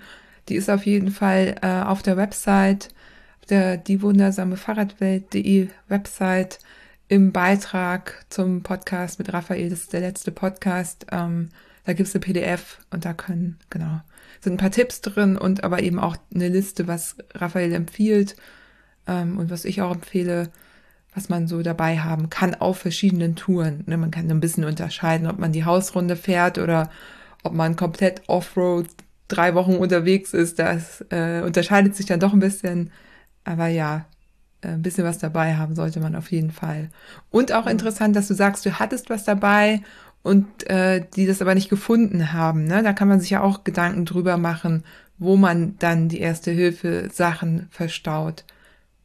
Das war vorne in meiner Handtasche. Ach, irre. Ja. Wo jede gute Frau ihre Taschentücher und ihre Desinfektionstücher und alles war. Das war vorne in, in dieser, ich hatte ähm, an meinen Aerobars das direkt vorne dran, weil also solche Sachen äh, nehme ich immer ganz gerne so die Chami-Creme und äh, diese ganzen kosmetischen Dinge, das kommt immer alles vorne bei mir dran. Und genauso auch mit dieser Emergency-Decke, weil wenn man die braucht, ne, ist man meistens schon sehr kalt. Und dann ist es immer gut, das zur Hand zu haben. Was ich ändern muss, äh, ich habe das mit einem sehr komplizierten, äh, sehr bissigen System ähm, festgezogen mit so kleinen äh, Haken und die sind recht scharf. Ich glaube, es ist äh, sehr ähm, es lädt nicht unbedingt dazu ein, dass man das abnimmt. Ne? Es sieht halt aus, als ob ich da nur mein, mein Flickenzeug drin habe, aber da sind halt noch andere Sachen drin und ich ähm, gucke da auch gerade nach einer anderen Option, wie ich das nochmal festmachen kann, damit man das einfacher anbringen kann. Ähm, wenn ich größer wäre, würde ich so ein Frameback mir besorgen, weil die sind natürlich unheimlich praktisch. Da kann man das dann direkt äh, unter der Top-Tube einfach entnehmen. Ne? Das ist, bietet sich sehr an, aber leider bin ich zu zwergenhaft und das passt bei mir nicht. Ich, meine Beine sind zu kurz. Ich kann mir so ein Frameback nicht anhängen. Ah, okay. Alles klar. Ja, und mhm. so eine lange Oberrohrtasche, hast du da eh schon eine lange? Das machen ja viele mit kleinen Rahmen, dass sie diese lange Oberrohrtasche benutzen. Ich habe so ein bisschen X-Beine, scheuert, scheuert viel, da kann ich auch nicht so viel reinstecken. Mist, ich habe ja schon ja so, so ein Top, ja, ich, man ist ja immer am Rumtüfteln. Ja. Äh, da ist immer irgendwie was zum Verbessern. Aber ich glaube insgesamt, ich muss auch mal gucken, ob ich so eine Querrolle vielleicht vorne einfach dran packe und dass man dann von beiden Seiten da mit einem Reißverschluss rangehen kann und nicht irgendwelche komplizierten ähm, äh, eigenen äh, Festzielsysteme, so wie ich das gemacht hat, hat, dass man wirklich, wenn, wenn man was sucht, dass man das findet. Ne? Ja. Wobei das Problem, ich muss auch echt sagen, also das Problem ist, äh, wenn das Fahrrad weg ist oder wenn man zum Beispiel jetzt beim Abfahren über so, ein, so, ein, so, eine, äh, so eine Mauer rübergeflogen ist oder was. Das Fahrrad ist ja eigentlich immer weiter weg, wenn man gefallen ist. Ne? Man kann solche Sachen sehr schlecht erreichen, aber ähm, also ist schon wahr, dass man, also, wenn es zumindest da ist, dann kann dann zumindest wer anderes helfen. Ne? gegen alles können wir uns eh nicht schützen und es ist natürlich jetzt auch, also das soll jetzt auch gar nicht dazu verleiten, dass man irgendwie auf dem Rad sitzt und ständig daran denkt, was alles passieren kann. Und trotzdem kann man sich ja überlegen, dass man eben ein Minimal-Set dabei hat oder wie auch immer ausgestattet ist. Ähm, ne, als wenn ich Trainingsgruppen mache, mache ich jetzt gerade nicht, aber da habe ich auch immer doch noch mal ein bisschen mehr dabei. So, das kann man sich ja überlegen und da für sich selber irgendwie was Gutes überlegen ähm, und dann äh, eben gucken, wo, wo man das unterbringt, ob man vielleicht auch überlegt, ob man da so ein Patch mit drauf macht oder so, dass man das andere das finden. Ja, ähm, gibt ja. es viele Möglichkeiten. Was ich ja cool finde, ist, dass du dir das Wildschwein quasi angeeignet hast. Also, ne, man könnte ja sagen, oh Gott, nie wieder Wildschwein. Also, ne, jedes Mal, wenn irgendjemand Wildschwein sagt, äh, ne, wird da irgendwas Traumatisches ausgelöst bei dir, aber du hast es ja genau andersrum gemacht. Das scheint ja jetzt mehr wie irgendwie dein, ja, ich weiß nicht, dein, dein, wie nennt man denn sowas, Karma-Tier? Halt mein, mein, mein, mein Totentier. Ja, genau, also, Totentier. Dieses, dieses Schwein, ähm, ich mag das Schwein sehr gerne, weil mir wurde im Nachhinein wurde mir erklärt, dass ein Einzel, also ich weiß nicht, ob es eins oder mehr gewesen ist. Wenn es ein einzelnes gewesen ist, ich bin mir nach, ich habe nur ein großes gesehen. Es kann aber auch sein, dass da vielleicht noch zwei oder drei hinter waren. Aber ich habe ein großes Tier gesehen und angeblich ist es so, dass diese großen Eber ähm, abends alleine spazieren gehen und das sind meistens die großen alten Eber und die sind hochgradig aggressiv. Warum dieses Tier mich nicht angegriffen hat und komplett kalt gemacht hat, das weiß ich nicht. Weil ich kann mich an nichts erinnern. Ne? Aber ich glaube, ich habe dem auch schon ganz schön wehgetan und der war sicherlich sauer. Und er hat mich aber einfach in Ruhe gelassen. Und hätte das nicht gemacht, dann wäre ich jetzt nicht hier, weil die, die machen einen wirklich komplett platt. Ähm, Ach demnach, krass, das wusste ich gar nicht. Ja, die sind also, es gibt hier viele äh, so Wildschweinjäger, auch in Cantabria. Und ich ähm, habe mich mit einem unterhalten nach dem Unfall und der meint, um Gottes Willen, die Wildschweine, selbst die Bären haben Angst vor denen. Und ähm, wie, wie kannst du noch hier sein? Das ist unglaublich, du hast Glück. Und demnach, also ich bin auf dieses Schwein, das war ja weder seine noch meine Schuld, noch des Fahrrads Schuld, das war halt ein Unfall. Ne? Der war auch in die Enge getrieben. Der hatte an der rechten Seite war ein Erdhügel, an der linken Seite war ein, äh, so eine äh, Fahrbahnbegrenzung, so eine Metall. Und der konnte halt nirgendwo hin. Der ist wahrscheinlich links nach rechts gelaufen und ich habe versucht, ihm auszuweichen. Er hat versucht, mir auszuweichen, weil die rennen halt unheimlich schnell los in alle Richtungen und er konnte dafür nichts. Und deswegen, Herr Hermann, ich habe auch jetzt eine nette Einladung für ein Event bekommen, den, äh, wie heißt das, Dirty Boar. Ah ja, super. Die haben mich eingeladen und haben mir versprochen, dass wenn ich nicht in der ersten Gruppe mitfahre, dass dann auf jeden Fall keine Wildschweine meinen meinen Weg kreuzen werden. Aber ich habe also gesehen, die haben ähm, Hermann haben die, glaube ich, gefunden, von dem der Kopf, der wird als Trophäe auf der Strecke durch die Gegend getragen und die haben eine verkleinertes Maskott als Hermann. Also ah, okay. Ähm, ja, es ist ein interessantes Event. Ich glaube, ich müsste es eigentlich mitfahren. Obwohl eigentlich ja. Ist, ja. Ich habe sowas noch nie gemacht. ich habe, ich habe, als ich es gesehen habe auf Instagram, The Dirty Boar is following you, dachte ich mir, oh Gott, nicht schon wieder. Aber nee, die sind. Äh, warte mal, das sagt mir auch was. Wo ist denn das?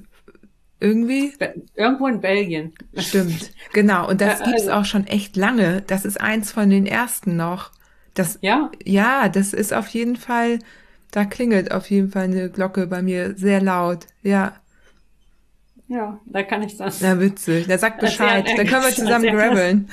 Ja, aber solange du vorfährst und ja, auf, auf jeden Fall also guckst, dass, dass die alle aus dem Weg draußen. Ja, ja, ja. Aber das, ich finde das so cool, weil, also als ich das gehört habe, ne, und äh, das war ganz interessant, weil kurz davor war irgendwie Jana Kiesenheimer da und hatte auch irgendwie so eine lustige Wildschwein-Geschichte erzählt und das hatte ich dann auch mit in den Podcast-Titel aufgenommen auf einmal habe ich gedacht, nee, also ich kann mir jetzt nicht irgendwie so so eine lustige, so einen lustigen Wildschwein-Titel haben. Habe es tatsächlich rausgenommen und ähm, kann ich ja machen, ne? Das ist ja mein Podcast, kann ja einen Titel auch immer noch mal verändern im Nachhinein. Und dann habe ich gemerkt, wie du das, äh, wie du damit umgehst und habe gedacht, ja, voll gut eigentlich. Hab den wieder zurückgeändert. so, ja. aber ich hatte sofort eine totale Aversion, habe irgendwie Gefühl, das Gefühl gehabt, das war nun auch wirklich den Podcast, den hatten wir gerade aufgenommen, kurz bevor das bei dir passiert ist. Und ich dachte, das passt jetzt irgendwie nicht. So, ne? Das ist schade, aber die ist doch total in Ordnung, die Frau Kesenheimer. Die ja, ja, sehr gerne. Äh, sowieso. Ja klar, ich wollte nur nicht hier, äh, also ich mache mir dann halt Gedanken und wollte nicht jetzt irgendwie so. Ja. Aber ja, also, das Wildschwein ist zurück im Titel. Oder die Wildschweine. Ja. Ja, kannst du, kannst du, ich nehme das also nicht persönlich und auch nicht so, nicht so ernst. Es ist, es ist, wie gesagt, ein Unfall und ähm, es, es hat mich nicht umgebracht, ne? Also ich ja. Hab, ich habe halt Glück und ähm, das, das, Trau das Trauma ist nicht, dass ich jetzt jedes Mal, wenn ich ein Wildschwein sehe. Ich habe also natürlich in der ersten Nacht, als ich gefahren bin, habe ich überall Schweine gesehen. Aber man kennt sich ja, also wenn man solche langen Strecken mal gefahren ist und auch vielleicht mal eine Halluzination gehabt hat, dann kann man ganz gut sich dann auch da rausreden. Also dass man sich da mal ganz gut zuredet und sagt, okay, jetzt mal halblang. Also hier ist kein Schwein.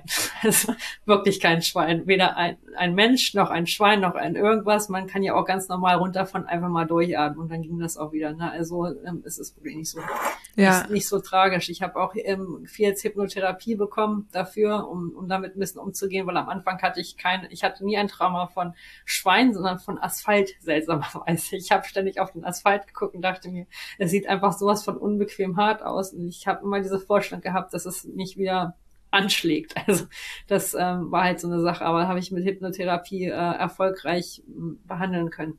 Und wie genau äh, hat das äh, stattgefunden? Also was genau hast du da gemacht? Ich habe eine sehr gute Freundin in England, ähm, die hat, die macht das Hypnotherapie und die hat dann Zoom-Meetings mit mir gemacht. Hypnose, also ne? Genau, ja. hat, hat Hypnose mit mir gemacht. Das ist Solution-Based Hypnose und äh, das ist was sehr Schönes. Man macht die Arbeit alles selber. Es ist irgendwie nicht so ein Hokuspokus, wo man äh, dann in Trance ist und dann irgendwelche Sachen macht oder die irgendwas. Nein, man, man ist da noch wirklich relativ bewusst bei und ähm, irgendwie pflanzt die einem gute Gedanken in den Kopf. Äh, und man kann auch dann selber na, im Nachhinein kann man ganz anders reagieren und auch mal zu sich selber sagen, okay, äh, das ist ein bisschen überreagiert oder du hast gerade nur einen schlechten Tag. Ne? Zum Beispiel, ich hatte heute einen schlechten Tag, die passieren, da muss man nicht gleich deprimiert sein oder aufgeben. Man muss einfach mal ganz klar denken und ganz ruhig durchatmen, sich ein bisschen Freiraum geben und dann klappt das wieder. Und das hat wirklich, also mit dieser Recovery, ich glaube auch, äh, Hypnose hat auch einen großen äh, große Rolle drin gespielt. Man muss einfach sich helfen lassen und die Tools finden, ne, wie man das dann behandelt. Und das Spannende ist ja, du hast dich ja auch mit Hilfe von Hypnose schon auch auf Ultrarennen vorbereitet. Ne? Also du hast es sowohl ja. jetzt in, als Recovery und ja, als Art von Therapie genutzt, als auch äh, als Vorbereitung für diese Rennen. Das finde ich super spannend. Also ich habe auch schon Hypnose gemacht und genau, das Vorurteil ist ja immer, dass man irgendwo ganz irgendwo im Trance ist man ja gar nicht. Ne? Man ist einfach Nein. auf einem anderen, auf einer anderen Welle, würde ich sagen. Ähm, ja. ja.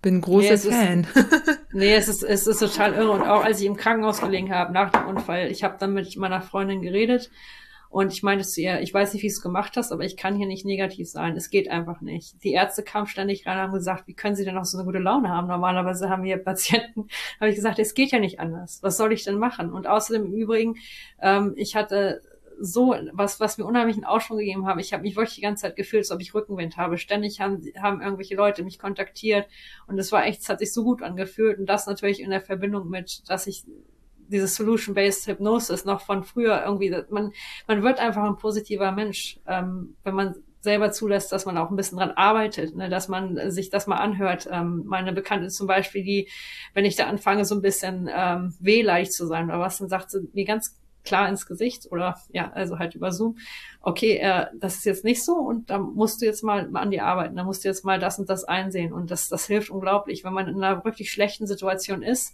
da kann man gar nicht anders als positiv sein, weil man weiß, das ist das Einzige, was einem hilft. Ne? Also es ist genauso wie bei dieser Bergabfahrt da vom Teile. Ich musste da einfach positiv sein und einfach nur an die heiße Dusche unten denken. Wenn ich mich jetzt darauf ver verkrampft hätte, dass es einfach unheimlich kalt ist, da, da hilft, das hilft ja nicht weiter. ne? Also es, das bringt keinem was. Und äh, das, das war, äh, es war wundervoll, es war wirklich wundervoll. Sie hat dann gesagt, konzentriere dich darauf, dir den Heilungsprozess vorzustellen. Das habe ich für zwei Monate gemacht. Ich konnte mich ja nicht bewegen. Lag an halt und dachte mir, okay, also jetzt der, der Challenge ist, sich so wenig wie möglich zu bewegen. Let's see if I can do this. Ne? Und es klappt. Es hat also scheinbar geklappt bis jetzt. Und wie regelmäßig hast du das gemacht? Also ist das irgendwie zweimal die Woche oder täglich? Wie? Also sie, sie macht das, hat das so gemacht, jedes Mal, ähm, wenn ich es gebraucht habe, also nach dem Unfall direkt haben wir zwei Wochen lang oder nee, zwei, nee, eineinhalb Monate war das, glaube ich, hat sie mich jede, jede Woche einmal kontaktiert. Ja. Und ähm, das, das reicht eigentlich, ne? Ähm, weil den Rest, also sie hat auch Tapes, ähm, wo ich, die ich mir dann anhören konnte.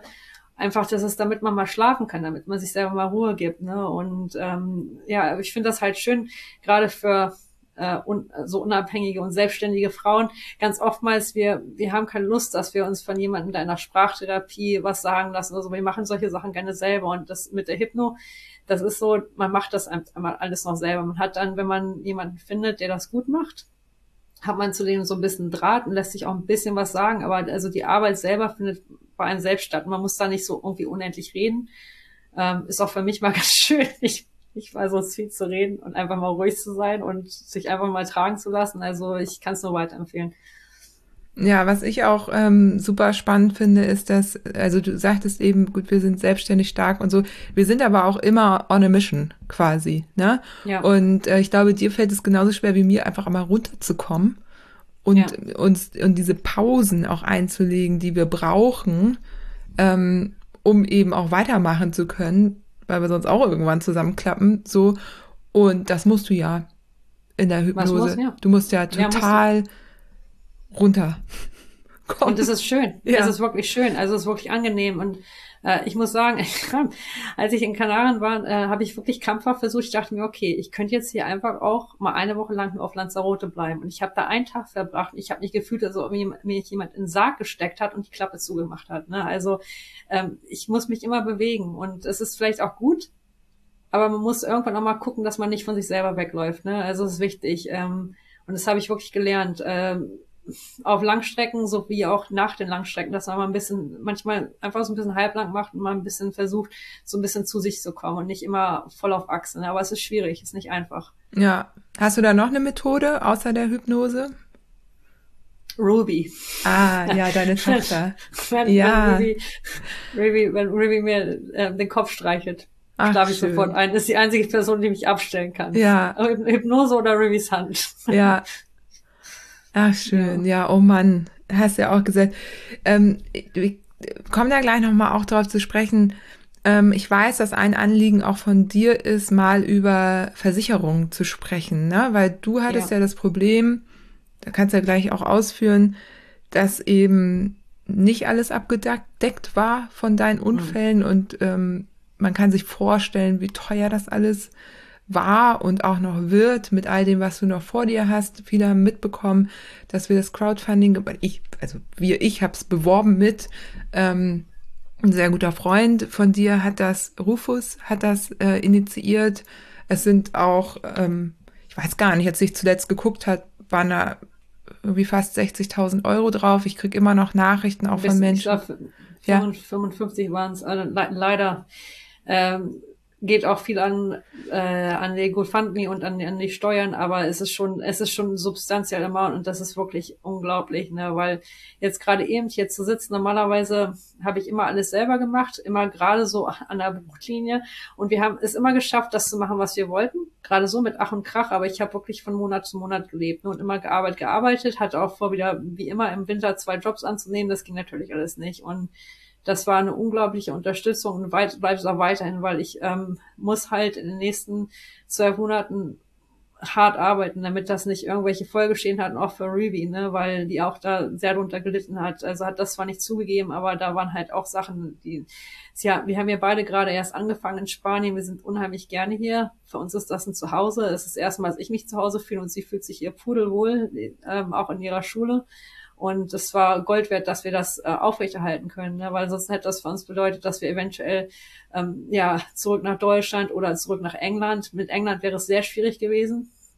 durch, äh, durch die politische Lage jetzt, ne, weil man nicht einfach mal kurz wieder zurückgehen kann. Und in Deutschland habe ich seit äh, fast 20 Jahren nicht gewohnt. Ne? Ähm, und sie spricht halt auch kein Deutsch.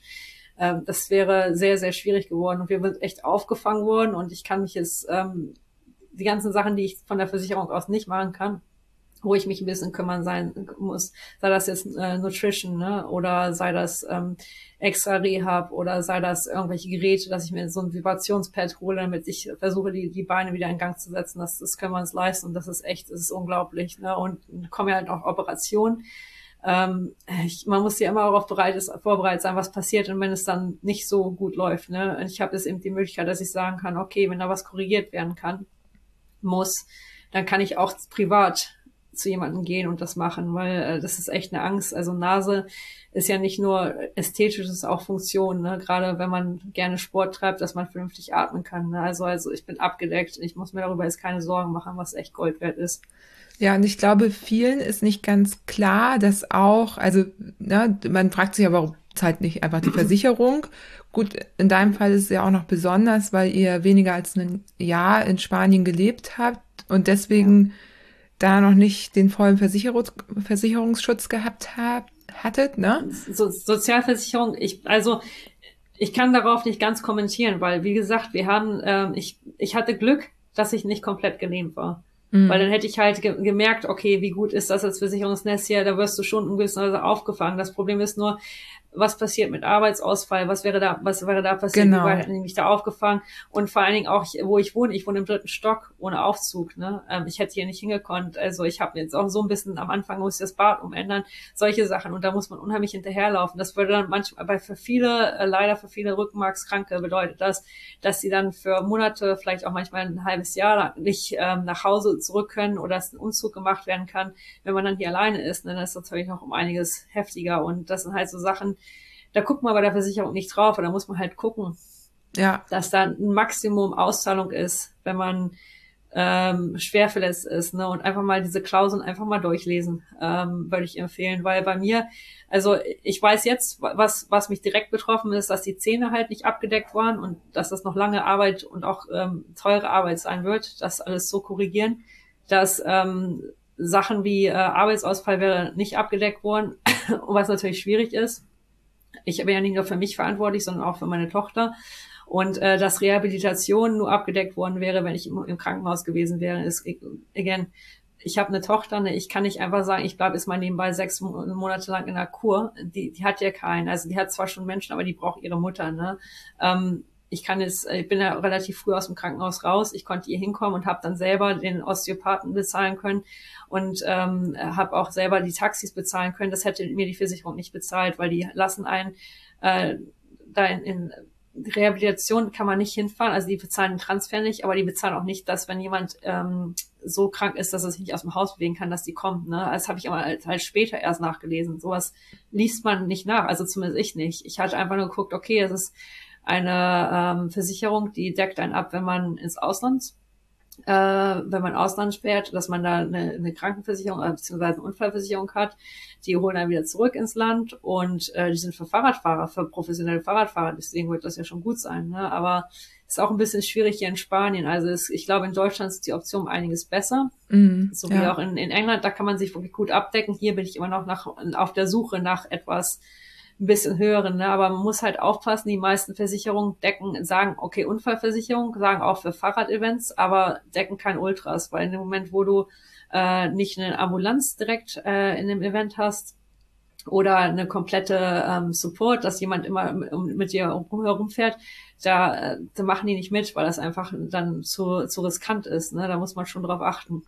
Ja, ja, es ist ein ganz großes Thema. Also ich habe auch schon vor unseren Podcasts auch immer mal Nachfragen bekommen. Und bevor jetzt mich wieder jemand fragt, ich habe auch keine Idee, also auch in Deutschland nicht, habe ich noch keine Versicherung gefunden. Ich habe vers verschiedene äh, Versicherungen auch schon angesprochen und es könnte auch sein, dass da eine was macht, mit der ich ein bisschen so in Kontakt bin. Ähm, aber falls das jetzt jemand hört und sagt, hey, ich habe mich da auch mal reingekniet und ich habe was gefunden, äh, gerne mal teilen. Also auf jeden Fall. Na, also ich, ich wäre auch echt dran interessiert, ja. das mal ein bisschen publik zu machen. Ich weiß, dass in England gibt es Veloschuhe.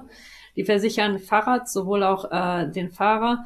Ähm, eine Bekannte hat leider einen Unfall gehabt vor kurzem. Ein Glück war, ist ihr nicht viel passiert, aber dem Fahrrad, das Fahrrad wurde sofort ersetzt. Äh, und ich weiß auch von denen, ich hatte bei denen persönlich, ich glaube, das ist auch mal gut, wenn man persönlich mal anruft und fragt, äh, decken sie Ultra-Events ab. Also ich hatte bei den Anrufen, die haben das bejaht. Und ähm, die waren, die haben irgendwie zwischen 20 und 30 Pfund pro Monat gekostet. Das ist natürlich nicht wenig. Aber äh, wenn man sowas macht, ne, ähm, also wir dürfen halt nicht ähm, vergessen, dass was wir machen, dass wir unter Umständen irgendwann mal irgendwo auf dem Bergabhang liegen und da ist keiner. Ja. dass man unter Umständen also halt so einen Unfall haben kann, das ist ähm, und dann hier für mich Situation auch noch folgende, dass ich als, äh, wenn ich in einem Sportevent bin in, in Spanien, äh, dann bedeutet das, dass man keine Security Social hat. Das muss alles privat abgeregelt sein. Das erste, was sie mich gefragt haben, wo ist ihre Versicherung? Ne? Und ich kann wirklich nur jedem anraten, wenn die jetzt äh, auch nach Spanien, wenn, wenn man zum Spanien nach, zum Event kommt, dass man auf jeden Fall seine Versicherungsunterlagen an sich hat, weil ähm, und, und die auch wirklich hat. Äh, weil ansonsten bezahlt man das selber. Äh, Im ersten Jahr für eine für einen Querschnittslähmung sind das fünf Millionen. Oh. ich, ich glaube, das haben die wenigsten. Ne? Ja. Also, und das muss man sich einem. Ich weiß, das sind jetzt so langweilige Themen und ich kann mir vorstellen, das nervt auch ein bisschen, dass ich darüber äh, so wirklich mit jedem jetzt geredet habe, nicht getroffen habe, aber muss da wirklich aufpassen, das ist wichtig. Ja. Ja, ich bin da ganz bei dir. Ähm, ich habe auch nur eine einfache Auslandsversicherung. Ähm, für, es gibt ja auch Events, die das auch schon sehen wollen am Start. Also beim Transcontinental Race muss es auch vorzeigen ja, im ja. Optimalfall ist es halt auch wirklich dann eine gute Versicherung, die dich auch wirklich abdeckt. So, also ja, ja ähm, auf jeden Fall mal reingucken oder wenn ihr was habt, lest euch das nochmal genau durch und wer eine richtig gute Versicherung gefunden hat, äh, her damit. Teilen, genau, teilen, genau. auf jeden genau. Fall teilen. Ne? Und ja. ja, für die Organizer, ey, heads up, to, like, ähm, Chapeau jedem, zum Beispiel Juliana Büring, fand ich super geil. Im Nachhinein habe ich mir Gedanken drüber gemacht. Die hat äh, zwei Wochen vor dem Vulcano Sprint hatten, hatte ich eine Message auf der WhatsApp-Gruppe oder wo das war, hier nochmal, oder ich weiß nicht, ob sie, ich kann mich nur daran erinnern, dass sie nochmal gefragt hat, hast du eine, eine Versicherung? Und weißt du, Johanna, manchmal denkt man solche Sachen auch nicht, ne? Man denkt halt da an einen Tag vor dem Rennen nach und dann denkt man sich, ah, ja, wird schon schief gehen. Und das kann ganz schön daneben gehen, ne? Und das hilft wirklich, also ich meine, man macht halt dumme Dinge. Wenn ähm, jeder ist für sich selber verantwortlich, aber es ist wirklich schön, dass die Leute, die wirklich Ahnung davon haben, es gibt es auch viele Rookies, ne, dass man einfach mal sagt, ey, guck noch mal kurz. Wenn du es hast, ist, das ist wichtig, ne? Also ich glaube, das hilft unglaublich. Deswegen, also Thumbs up für, für jeden, der das macht, das, das hilft ungemein. Ich glaube, das ähm, kann da viele Leute davor bewahren, dass die äh, sowas erleben wie ich oder schlimmer, ne? Mm, ja, aber auch total schön, dass die Community so hinter dir stand, ne? Also aus, aus Amerika habe ich das jetzt auch schon häufiger mitbekommen, weil da einfach dieses Versicherungsthema noch viel schlechter ist. Da sind ja, ja. teilweise die Menschen gar nicht versichert, weil sie sich das nicht leisten können und gerade so im ähm, im äh, Fahrradkuriere, ne, Messenger, da ist das dann selbstverständlich, dass da ein Pfand aufgesetzt wird und alle eben spenden. So, deswegen, mir war das nicht ganz neu. Ähm, aber ja, das, ähm, also auch nochmal Danke an alle Hörer und Hörerinnen, die hier auch das über den Podcast mitbekommen haben und die ja teilweise ähm, ja eben dieses das Funding, wir haben ja auch bei dem äh, Solidarity Ride äh, gesammelt. Da können wir auch nochmal sagen, äh, ich habe das gar nicht mehr so groß äh, verkündet, was damit eigentlich gemacht wurde, aber es wurde, ich habe es direkt an deinen Zahnarzt überwiesen. Genau, der Zahnarzt ist es also auch sehr, weil Zähne, Zähne, ich bin wirklich kein eitler Mensch, aber Zähne und Nase sind schon wirklich sehr praktisch. Ne? Ja. Also, und das wird auch äh, noch eine lange Baustelle und deswegen, also ich habe der, der Anfang dieser Zahnbehandlung, der das war, hatte Juliane ja geholfen mit und ich habe dann die Zähne Edna und äh, Vesuvius genannt.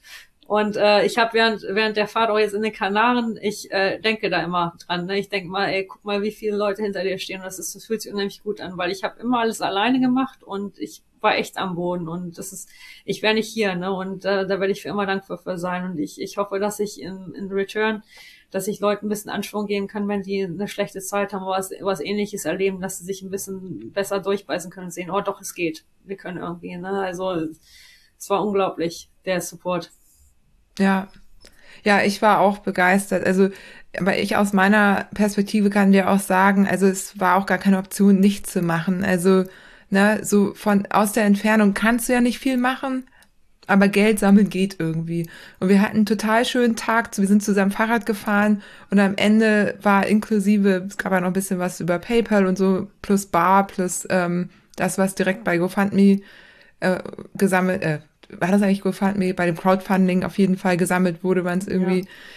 mehr als 1000 Euro. Und ja, wenn wir damit irgendwie Teil vom Zahn dazugeben können. Nee, ist auf jeden Fall. Ja. Es ist echt, das ist so viel wert, weil, also das ist auch eine Sache, ne? Ey, irgendwann bin ich auch mal 80 oder 90 ne, und ich werde echt für den Rest meines Lebens, wenn ich, wenn ich hier sitze und mir denken, boah, ich habe mich immer, ich habe mich so oft alleine gefühlt ne, und ich bin immer durch die, ich habe immer total geliebt, was ich mache und war immer so auf meiner eigenen Insel und als ich da am Boden lag, das war ein ganz schöner Schock ne und dass, dass ich diese Unterstützung habe, also es hat mir wirklich den, den Glauben an die Menschheit wiedergegeben und ähm, wie gesagt, also ey, 20 Prozent war bestimmt die Hypnotherapie, aber 80 Prozent war echt so, ey, guck mal, wie viele Leute an dich denken. Und du musst dir, ich habe mir das erste Mal in so, so vielen Jahren, ich bin halt alleinerziehend, ich habe oftmals Sachen mit mir selber abmachen müssen und mich durchbeißen müssen. Das erste Mal in so vielen Jahren konnte ich mir sagen, du musst dir jetzt über nichts Gedanken machen, das ist abgedeckt und du hast die Hilfe, die du brauchst. Du kannst wieder gesund werden und das war echt Gold wert. Ne? Dann, dann kann man gesund werden, weil ansonsten, wenn man Stress hat, das geht einfach nicht. Ne? Wenn, wenn du dir noch Gedanken darüber machst, oh, kannst du jetzt das und das leisten oder äh, wenn du jetzt nach Hause kommst, musst du ja ähm, die erstmal für ein, zwei Monate die Versicherung anwenden, bevor du eine Behandlung kriegst. Das ist schon besonders, wenn man darauf nicht angewiesen ist und einfach sagen kann, ja, du kriegst jetzt eine Massage, du kannst das, ne, du, du, du kannst, kommst wieder besser. Ja. Ja. Ja, ja. Ja, ich glaube, alle sind da bei dir und so wie du sagst, ne, du inspirierst eben ja auch uns wieder, wie du das schaffst. Also fünf Monate nach so einem Unfall wieder auf dem Rad zu sitzen und so ein Event mitzufahren und irgendwie gut da durchzukommen. Und ja, also gab auch, ich habe ja nach Fragen gefragt und da waren auch ähm, Wünsche, gute Besserungswünsche weiterhin und dann einfach very happy to see Anna riding again. Also ganz viele waren einfach froh, sich wieder auf dem Rad zu sehen und das zu sehen und äh, schicken dir auch nochmal die Grüße jetzt über, über mich, über den Podcast. So, ja, richtig gut. Ja, yes, das hat, das hat, das fand ich auch schön, ne, dass man im Nachhinein diese, dieses gut, gut wollen, weil ich dachte mir so, ja, nicht, dass die jetzt enttäuscht sind, dass es, das, das ist ja wirklich nicht so. Es war ja wirklich aus komplett unkonditional haben, haben die mich wieder auf die Beine gebracht, alle, ne? Und es ist echt unglaublich auch noch zu sehen, zu sagen, es ist schön, dich wieder auf dem Rad zu sehen. Nicht irgendwie so, ach, jetzt kannst du, du kannst ja schon wieder Fahrrad fahren, ist ja das mit dir, weil es sind, es sind leider noch recht viele Sachen mit mir. Also auch Dinge, die ich jetzt privat eher besprechen würde als ähm, öffentlich, ne? Sachen, die halt noch nicht in Ordnung sind nach so einer, nach so einer Verletzung, weil man hat da halt noch äh, Nachschäden. Aber ähm, es bedeutet unheimlich viel und also wie gesagt, ich glaube, jeder, der super Fahrrad begeistert ist, kann kann das nur bejahen. Das erste, was man machen möchte, ist zu gucken, ob man das überhaupt noch machen kann, weil das ist halt man, das ist meine, meine Leidenschaft, ne? Ob man das noch machen kann, das ist schon sehr, sehr wichtig. Ich glaube, jeder andere, wenn, wenn man es so halb kann, irgendwie hangelt man sich wieder aufs Rad und fährt, ne? Ja. Und sag mal, was hast du noch für 2022 geplant? Gibt's da noch Events? Also außer den Dirty so, Boar, wo wir uns ja treffen werden. Den, den Dirty Boar, also das, das ist ja noch ganz weit hin. Da kann ich ja schon mal sagen, aber der Rest ist wie man eine Sternschnuppe sieht, Johanna. Das kann ich nicht sagen, weil dann kommst du nicht in Erfüllung. Das sind alles Wünsche, ne? Weil ich muss erstmal gucken, wie das jetzt klappt mit dem Gesicht. Ich hoffe, die, die machen dann, verwurschteln dann nicht wieder was. Ähm, und da muss ich gucken, wie ich das, wie ich das hinkriege. Ich kann ja nicht immer irgendwelche Events äh, untrainiert fahren. Das macht halt auch keinen kein Spaß. Nee, ist auch nicht so, dein Ding, ne? Eigentlich bereitest nee. du dich ziemlich akribisch vor, ne? Oh ja. Ja. ich drehe mich da, das ist, ich mache, mir macht das Training eigentlich mehr Spaß als die Events. Aber das, die, die Events, also, das macht halt auch Spaß, immer im anderen Sinne. Aber es macht nur Spaß, wenn man sich vorher einmal richtig durchkurbeln konnte. Und das mache ich halt sehr gerne und akribisch auch, ne? Also mit, mit Gründlichkeit. Und das ging einfach nicht. Und muss ich eben gucken. Aber ich habe schon, so ein paar Wünsche habe ich schon. Aber ähm, das, das sieht man ja dann noch. wenn ich, wenn ich mich dann wieder rauskraxle. Ne? Ja, sehr cool. Und jetzt hast du aber für die Gesichtsoperation planst du jetzt gut zwei Monate auch ein, ne? Ja, das sind, das sind äh, in etwa sind das zwei Monate. Ich ähm, bin immer noch im Hinterherlaufen, wie das nun mal so ist mit privaten Krankenhäusern. Da muss man dann irgendwie hinterher und gucken hier. Ähm, ich habe die heute auch nochmal angerufen. Sie haben mir nach wie vor noch keinen Termin gesagt. Also ähm, der Plan war in der ersten Februarwoche das zu machen. Die erste Operation, dann die zweite zu meinem Geburtstag, drei Wochen später. Und dann äh, eine weitere Operation ähm, eventuell also dann so zwei, drei Wochen danach, um äh, den Nasensteg wieder zu regenerieren. Und ähm, ja, in der Zeit, in den, nach den ersten zwei Operationen haben sie mir ans Herz gelegt, dass ich keinen Sport treibe, weil ansonsten Blutungen entstehen können. Und ähm, demnach sind da schon ja so um die acht bis neun Wochen, denke ich mir, wird das schon dauern. Ja. Dann drücke ich mal die Daumen, dass du es irgendwie auch schnell hinter dir hast, ne? Also dass das jetzt irgendwie nicht sich noch ewig hinzieht. Ja, nicht auf Dank. Ja.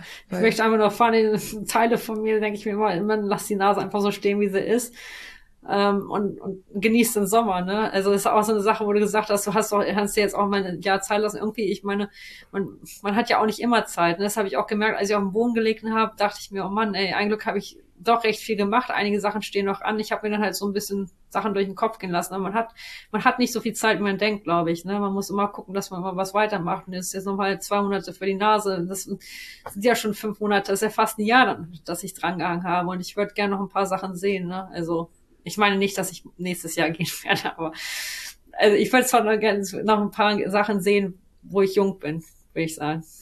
Ja gut, da hast du aber die zwei Monate. Du musst es so sehen, dann kannst du wieder schneller anfangen, dich quasi auf die richtig großen Sachen vorzubereiten.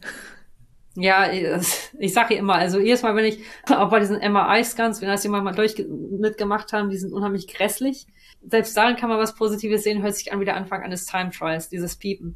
Also ich versuche ja immer dann das alles als ein Stück von dem Weg zu sehen und dann denke ich mir auch, guck mal, ist doch schön, dieses Wochenende bist du dann von dir selber geschützt, kannst nicht sagen, ich fahre jetzt zweimal sieben Stunden jeden Tag äh, Fahrrad, kannst ja auch mal schön Kaffee trinken mit deiner Tochter und nur zwei Stunden fahren. Also ich meine, es sind auch so Sachen, wo man sich dann mal so, so eine Ruhepause gönnt oder ein bisschen so, ähm, ja, so ein Ausruhe und dann wieder lospowern kann, das stimmt schon. Ja, ja. Und äh, was ich hier vielleicht noch erwähnen würde, du arbeitest ja auch wieder Vollzeit. Also das ist jetzt nicht so, dass du einfach Recovery machst und ähm, Kaffee trinken gehst, ne? Sondern nee. du arbeitest Vollzeit und alles andere läuft irgendwie nebenbei. Also sowohl das Training, das du schon machen kannst, als auch irgendwie die ganzen OP-Geschichten, die noch anstehen. So. Ja. ja, mit der Arbeit ist wichtig, ne, weil es ist, ähm, Arbeitsmarkt hier ist ähm, nicht super groß für mich mit dem, was ich mache, weil ich bin, ich bin kein Ingenieur oder kein, keine Krankenschwester oder kein Mediziner. Also ich, ich arbeite im Kundenservice. Und ähm, ich habe ein bisschen suchen müssen, weil hier im, im Norden gibt es nicht ganz so viel Arbeit. Da muss ich mich schon ein bisschen dranhängen, dass ich ähm, einen Job bekomme und dass ich den auch behalten kann. Und bin da auch sehr zufrieden eigentlich. Ne, es ist sehr schwer, ähm, so lange still zu sitzen. Ich versuche das äh, durchbrechen mit Geräten, die ich habe, so eine Pedalmaschine und ich sitze auf dem Ball. Aber es ist, ähm, es fällt mir ein bisschen schwer, ne? Also muss ich halt gucken, dass ich das irgendwie durchziehe. Aber arbeiten ist schon gut, ne? Es ist, ist halt auch für die Zukunft, dass, dass wir hier bleiben können, dass wir unser Leben weiterhin finanzieren können weil irgendwann ist das ja auch vorbei und vorüber und dann geht es ja halt auch weiter. Ne? Wenn ich jetzt zwei, drei Jahre lang nicht arbeiten würde oder selbst ein Jahr lang nicht arbeiten würde, ist ja auch schwierig wieder reinzukommen. Es ist schon gut, wenn man so eine Routine beibehält. Ja. Und das, äh, okay, Kundenservice, klar, mit Englisch, ne? Oder ähm Deutsch, nee, ah, Deutsch. Okay, ach krass. Ich, das ist ja witzig. Ich verkaufe Stühle. Ich habe auch letztens einen anderen Fahrradfahrer, Jürgen Knuppe, ich weiß nicht, ob du den Ja, kennst. sagt mir was. Ja, auf jeden ja, Fall. Jürgen Knuppe, der ist nochmal Three Picks, das war so geil. Sag mal, Jürgen, wie findest du denn den Victory? Wie? Du hast gerade einen Stuhl bei mir gekauft. Wie was? Du bist am Arbeiten? Und ich so, ja, ich habe den Stuhl. Ich habe den Stuhl verkauft. Also es ist schon, also, lustig. Ja, nee, ich, ich, mein Job ist komplett belanglos, aber ich mache ihn unheimlich gern. Ich rede so gerne mit Menschen und ich finde das so schön, ähm, mit Menschen am Telefon zu sein, die richtig sauer sind und die doch irgendwie noch glücklich zu machen. Das ist für mich das ist wie ein Ultra-Challenge. Den ganzen Tag lang, ähm, ins, anstatt von Mail, Miles hast du Mails und redest halt mit Leuten, ne? Ähm, hin und wieder wirst du bezahlt für Telefonstreich, kannst du Leute anrufen und die fragen, ob sie den Stuhl schön finden. Ich mache es einfach, ich weiß nicht warum, aber mir macht es einfach Freude. Vielleicht weil es stupide und repeti ähm, repeti also Wiederholungs ist, ne, ständig, also ähnlich, ähnlich wie Fahrradfahren, keine Ahnung, aber es macht mir einfach Spaß. Ja, wie witzig. Und wie macht man das? Was ist dein Tipp? Wie, wie kriegst du sie dann? Weil ich meine, wenn die sauer Was? sind, also ich meine. Wenn die sauer sind. Ja. Also es ist ganz einfach. Man fragt die einfach, erstmal hört äh, man, man redet, man redet Leute mit, Leute mit ihren Namen an. Das ist wichtig, dass man auch den Namen, damit man auch irgendwie sagt, okay, ich höre dir zu, ne? Und ähm, dass man zum Beispiel Sachen wie Nummern oder wenn ihr einen Daten gibt, einfach mal wiederholt und dann nochmal wiederholt, was sie sagen und einfach ganz ruhig reden. Ähm, ist wie mit einem Kind im Grunde genommen. Okay, meine, also erstmal runterholen sozusagen. Erst Gar nicht mal um das Problem kümmern, sondern einfach erstmal, ich bin da für dich. So. Ich bin da für dich, genau. Und dann hört man sich das an. Und das ist ähm, ähnlich wie ein Selbstgespräch, wenn man Fahrrad fährt. man muss dann einfach ganz faktorientiert sagen, okay, diese Option steht leider nicht zur Verfügung, aber eventuell hätten wir noch diese Option. Und ja, also das ist schon interessant. Ich habe wirklich viel über Menschen gelernt und auch über mich selber, ne? ähm, weil ich mich manchmal oft auch selber in so einem sauren Kunden wiedererkenne. Und es ist eigentlich egal, was man für eine Arbeit macht, wenn man das mit ähm, mit mit Leidenschaft macht und ein bisschen, ja, ein bisschen Herz reinpackt, dann, äh, und wenn man mit Menschen arbeitet, dann kann einem das unheimlich viel geben, ne? Ob die nun am Telefon sind oder ob man, ob man wie Rafa, ähm, der hat ja auch gesagt, Kommunikation ist unheimlich wichtig, ne? Ob man wie Rafa ein Sanitäter ist, natürlich auch ein super wichtiger Beruf, aber man kann irgendwie in, in seinem kleinen Rahmen der Welt was mitgeben, ne? Wie, wo, wo man auch immer landet. Bei mir sind es halt Stühle. Ja. Was, was halt krass ist, wenn Leute anrufen, die sagen, ich hatte einen Fahrradunfall, ich habe ähm, schweren Rückenschaden und ich kann nicht richtig sitzen, ich brauche einen Stuhl. Also ich hatte halt auch ein, zwei Kunden, wo ich dann danach echt geheult habe, ne, weil ähm, das, das war schon heftig. Ne? Warum rufst du denn ausgerechnet mich jetzt an? Ja, ja. Man hat halt ein fünf Minuten Fenster, wo man eine Beratung geben kann und ähm, ja, ich möchte eigentlich die nur umarmen. Ne? Also das, was, was mir am meisten weh tut, gerade eben, das bin ich ich, das sind die Leute, die da immer noch drin sind. Ich kann halt nichts machen. Ne? Also ich, ich möchte gerne in, in der Zukunft irgendwie was finden, wo ich die unterstützen kann, aber es tut halt weh, weil ich fühlen kann, wie die sich fühlen und das ja. das tut weh, ne? Das tut echt weh, weil man ist wirklich hilflos und man sieht, die Welt von unten. Also siehst wirklich, ähm, wie, wie schlecht es sein kann, wenn du abhängig von der gesamten Welt bist und du überhaupt keine Privatsphäre mehr hast, also weil du hast halt nichts mehr. Du, du, du bist unheimlich alleine, aber du hast nie deine Ruhe, da ist ständig jemand um dich rum, ne? Und solche Sachen, das ist einfach, ja, ist, ist sehr, sehr unschön. Ne? Und man, dann sieht dann halt auch manche, manche Charaktere so, die einen behandeln, ähm, wo du dir denkst, warum tust du das einem Menschen an? Ne? Warum, warum machst du das? Und du kannst das nur beobachten wie in so einem schlechten Film. Ne? Also schon heftig. Ja.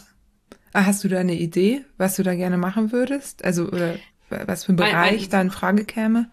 Ein, ein Traum für mich wäre, dass ich irgendwie äh, in Richtung Handfahrrad, äh, dass ich da in, in, in der Industrie irgendwie was machen kann, dass, dass man vielleicht m, mm, mit, mit einem Hersteller zusammenarbeitet. Äh, wenn, wenn ich ein, eine Sache mir wünschen könnte für die nächsten zehn Jahre, wo ich noch aktiv irgendwie was fahren kann, dass ich irgendwie einen Fundraiser machen kann und dass ich vielleicht wenigstens ein, ein, einem Menschen, der in einer Situation bin wie ich, ein bisschen, ähm, äh, wie heißt das, Dignity, wie heißt das in Deutsch, ähm, bisschen was wiedergeben kann, bisschen Unabhängigkeit und bisschen Würde wiedergeben kann, dass sie sich aufs Rad setzen können. Ne? Und das wenigstens einer, weil die sind echt sauteuer. Also der, der Freund von mir, 27.000 Dollar kostet so ein Con äh, Converted Bike. Und es bedeutet aber unheimlich viel, weil man hat das ist genauso wie bei einem komplett, also was ich auch nochmal sagen wollte, ne, ist, unser Sport ist total toll, was wir machen, unsere Adventure Racing, aber es ist es schon schade, dass es ein Sport für super able people ist. Ne? Und dass es echt, also disabled,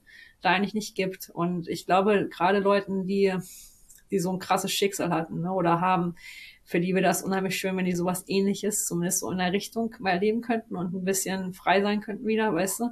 Ich weiß aber nicht, wie man es umsetzen kann. Also ich muss mir da noch längere Gedanken drüber machen, aber es, seit, seitdem ich im Krankenhaus gelegen habe, denke ich mir, okay, vielleicht hat das einen Grund, dass ich gefallen bin. Ne? Vielleicht kann ich irgendwie irgendwie was, was verändern und wenigstens, wenigstens einer Person mal helfen. Das, dann wäre schon was wert gewesen.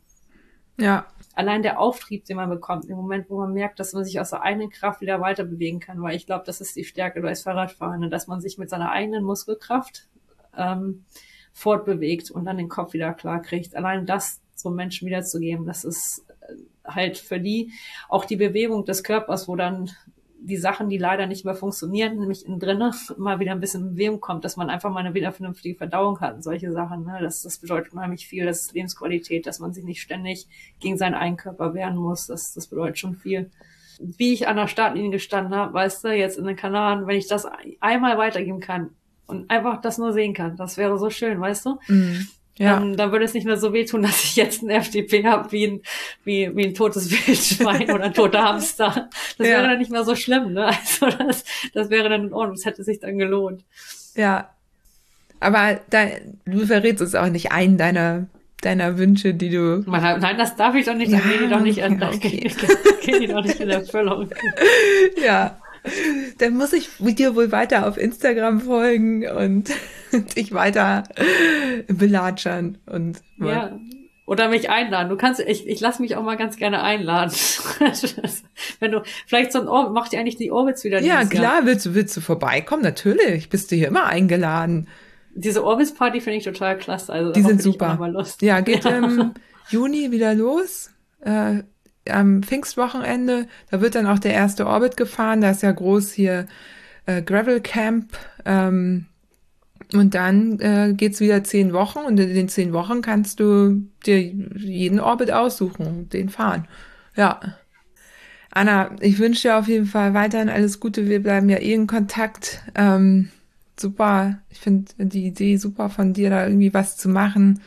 Und ja, lass uns da nochmal in Ruhe sprechen. Und ja, weiterhin alles Gute. Willst du noch irgendwas sagen, was ich dich nicht gefragt habe? Nee, ich habe hab ja, wie gesagt, also was mir wichtig war, dass ich ähm, eben noch an die denke, die noch drin sitzen, ne? Und ja. die noch nicht aufgestanden ist. Das war mir wirklich wichtig, weil das ist, das geht mir nicht aus dem Kopf und ja, dass ich mich im bedanken konnte. Also jeder, der jetzt zuhört, ey, der was gemacht hat, das ist wirklich, also das war unglaublich. Ich habe mich wie Sterntaler gefühlt, ne? Also es war unglaublich. Ich dachte, oh Gott, ey, es ist ähm, das hat uns unheimlich geholfen. Also bei Rigo und mir, weil ich bin ja nicht alleine und also für sie war das auch ähm, sehr, sehr, sehr gut, dass, dass wir die Unterstützung hatten, dass ich da unheimlich viel dankbar bin. Ja. Also danke, danke an alle. Und ich hoffe, dass ich das, das so mal weiterreichen kann. Ja. Dieses Gefühl, ne, dass man, dass man aufgefangen wird, weil ähm, auch, auch als eine nicht materialistische Person ist es schon schön, wenn man in so einer Situation nicht ähm, denken muss, oh Mist, wenn ich jetzt morgen nicht zur Arbeit gehe, dann können wir die Miete nicht bezahlen. Also es war schon ne, ohne, ohne Kampf und ohne Krampf. Es war einfach da und auch spontan total klasse. Super, danke an alle. Ja. Ja, ich war auch beeindruckt, wer da alles gespendet hat und wie schnell das dann auch ging und dass da eben doch die große Summe zusammenkam. Ne? Also Ziel war ja 50.000 und ja, das ist ja. Es war, es war unglaublich. Und ich muss auch sagen, also die eine Sache, die hat mich richtig zum Wein gebracht. Da hat eine Frau äh, über ähm, PayPal mir was gesendet und eine Nachricht beigelegt. Ich kann nur fünf äh, Euro, aber ich möchte gerne lieber spenden. Ich bin gerade arbeitslos. Und ich habe die so gefühlt, weil ich dachte mir, ey, das bist du, wie ich in den letzten Jahren. Also ich war hier in Spanien auch zwischenzeitlich arbeitslos, habe so stark eine Arbeit gesucht, habe es einfach nicht hingekriegt und wir hatten diesen Traum und es ist alles schief gegangen und ich dachte mir, ich finde es unglaublich, dass das immer noch, dass du immer noch an mich denkst und das andere, was mich auch erstaunt hat, darauf danach bin ich auf die Toilette gegangen. Da war ich so stolz, dass, dass diese Person nämlich dachte, der Lachler McMorton Morton hat gespendet. Dachte mir, wie kommt der darauf? Wie hat er das überhaupt gesehen und hat diese Story geshared? Und dachte ich mir so, ey, danke ja, Lachler. Ja. Darauf gehe ich jetzt erstmal, das erste Mal stehe ich jetzt auf. Ne, und das, also diese Unterstützung, ähm, Emily, die vorbeigekommen, alle, das war echt, es war wirklich unglaublich. Und die, die Namen, die da waren, auch Leute, die sich an Sachen erinnert haben, an die ich mich überhaupt nicht mehr erinnern konnte. Ne? Ja. Ähm, also von Leuten, die ich irgendwie mal, denen ich mal geholfen hatte, hatten, als sie einen Sturz hatten, über ähm, äh, Leuten, die irgendwie mal nach einem Rennen total aufgelöst waren, die ich in mein Bett rein verfrachtet habe und gesagt habe, ihr schlaft dabei und das war un unglaublich. Also das äh, ist echt schön, dass, dass, dass wir sowas auf die Bahn stellen können, dass es diese Szene gibt. Ne? Ja, finde ich auch. Also ja. es ist ähm, selbst, also äh, gut, Versicherung ist trotzdem wichtig, aber äh, trotzdem ja. auch immer wieder toll, dass sowas dann eben auch möglich ist und dass ihr eben wieder auf die Beine gekommen seid dadurch und auch weiterhin auf die Beine kommt. So. Und für uns alle ist es ne, ein kleiner Betrag, mit vielen Menschen ist es dann eben ein kleiner Betrag, der dann zu einem großen wird und dir dann eben ermöglicht, da ja wirklich oder euch das Leben weiterführen zu können. So. Auf jeden Fall. Und ich glaube, also Ruby hat auch durch die Situation und das zu sehen, ich glaube, die wird auch noch mal ein bisschen speziell und ich hoffe, dass die weitergeben kann, dass das irgendwie weiterlebt. Ne? Die, die macht jetzt super in der Schule gerade und die, ähm, die, die Lehrer sind alle voll happy mit, mit ihr, dass, dass sie das auch nochmal umdrehen konnte. Das, das hätten wir ohne diese Hilfe gar nicht gekonnt. Also es wäre es echt richtig schlecht gegangen und das ist wirklich wunderschön, dass ich meine Tochter, die, die, da wird noch eine Ohrens für viele Jahre lang auf dieser Welt rumirren und, und ihr Unwesen treiben im guten Sinne und das ist das ist ein schönes Gefühl. Ja, von denen und, brauchen und wir eh viele. von denen. Ich weiß nicht, wie viele von mir verträglich sind. Man kann ja mal die Leute fragen, die darunter leiden mussten, wenn ich dann auf so einer Strecke anfange zu singen. Ja. solche Dinge. Oder wenn ich die versuche, ja. nachts um draußen Bett zu holen, um, um, um auf den Berg raufzufahren. Solche Geschichten. Also so viele von uns sind auch nicht verträglich. Aber so ein bisschen schon. Ne? Ja, so abschließend, das war nämlich auch noch eine Frage. Ich sehe sie hier gerade. Ich gucke da gerade noch mal rüber. Ähm, was ist denn dein ultimativer Tipp, wenn man sich auf lange Distanzen vorbereiten möchte? Also jemand, der sowas noch nicht gemacht hat. Hast du da irgendwie einen Tipp, wo du sagst, ja, mach das? Ich, ich glaube, also ich habe das auch vorher von anderen Frauen schon oftmals gehört, immer nur eins eine Station nach der anderen nehmen. Und das andere, ja, der, der, der beste Tipp, der kam von Ruby. Und das finde ich, das ist wirklich so. Einfach nicht so viele Gedanken machen. Ich habe mit der im Bett gelegen, äh, ein, eine Nacht vor den Kanarien, lagen wir nebeneinander. Und habe ich ihr gesagt, weißt du was, Ruby? Also, äh, ich weiß nicht, ob ich das kann. Meinst, hat sie mir gesagt, du bist doch dieses äh, Rafa 500 gefahren. Meinst so, ja, aber das war anders. Das war halt über acht Tage und das waren 100 Kilometer. Jetzt muss ich doppelt so viel fahren und so viel Berge. Hat sie mich angeguckt, hat sie gesagt, Mama, denk doch da einfach gar nicht dran. Und das ist, es ist wirklich so. Man macht sich viel zu viel Gedanken. Einfach nicht so viel denken. Natürlich schon ähm, planen, dass man guckt, Essen ist wichtig, ne, dass man sich ordentlich versorgt, dass man ähm, immer darauf hört, okay, ich habe jetzt ein bisschen Hunger, dass man immer ein bisschen Essen dabei hat, dass man genug äh, zu trinken dabei hat, dass man auch guckt, Elektrolyte und solche Sachen, dass man sich wirklich ähm, vorher schlau macht, was man genau braucht. Das kann man ja zu Hause schon ein bisschen so ähm, ausprobieren oder sich auch auf ähm, in vielen anderen Quellen kann man sich da Informationen holen und dann der Rest einfach nicht so viel Gedanken machen, einfach nicht so viel planen. Also ich finde, das Beste ist immer nicht sagen, okay, ja, ich mache das jetzt in so und so viel Stunden oder wie auch immer. Man kann das so ein bisschen abschätzen, aber kein Druck. Und äh, positiv mit Zuversicht ähm, losziehen und, und nicht darüber und vor allen Dingen nicht anfangen, negativ darüber zu denken. Also in, in dem Moment, wo du sagst, du schaffst es nicht, hast du recht. Dann schaffst du es nicht. Ne? Das ist jetzt auch das perfekte Schlusswort, Anna. Wir sprechen uns bestimmt wieder. Also wir ja. sowieso. Aber bestimmt auch noch mal im Podcast, wenn du einen, de, einen deiner Träume erfüllst. Da ist es bestimmt spannend. Äh, dann bist du wieder eingeladen. Da hoffe Super. ich, dass ich dich noch mal dazu befragen kann. Vielen Dank, dass du da warst. Ähm, für alle, die jetzt äh, den Podcast mit Raphael nicht gehört haben, hört da gern noch mal rein. Da haben wir detailliert darüber gesprochen, wie eigentlich der Unfall war aus Raffas Perspektive. Und jetzt haben wir nochmal deine Perspektive gehört, Anna. War sehr schön mit dir zu sprechen wieder. Danke, dass du da warst. Danke.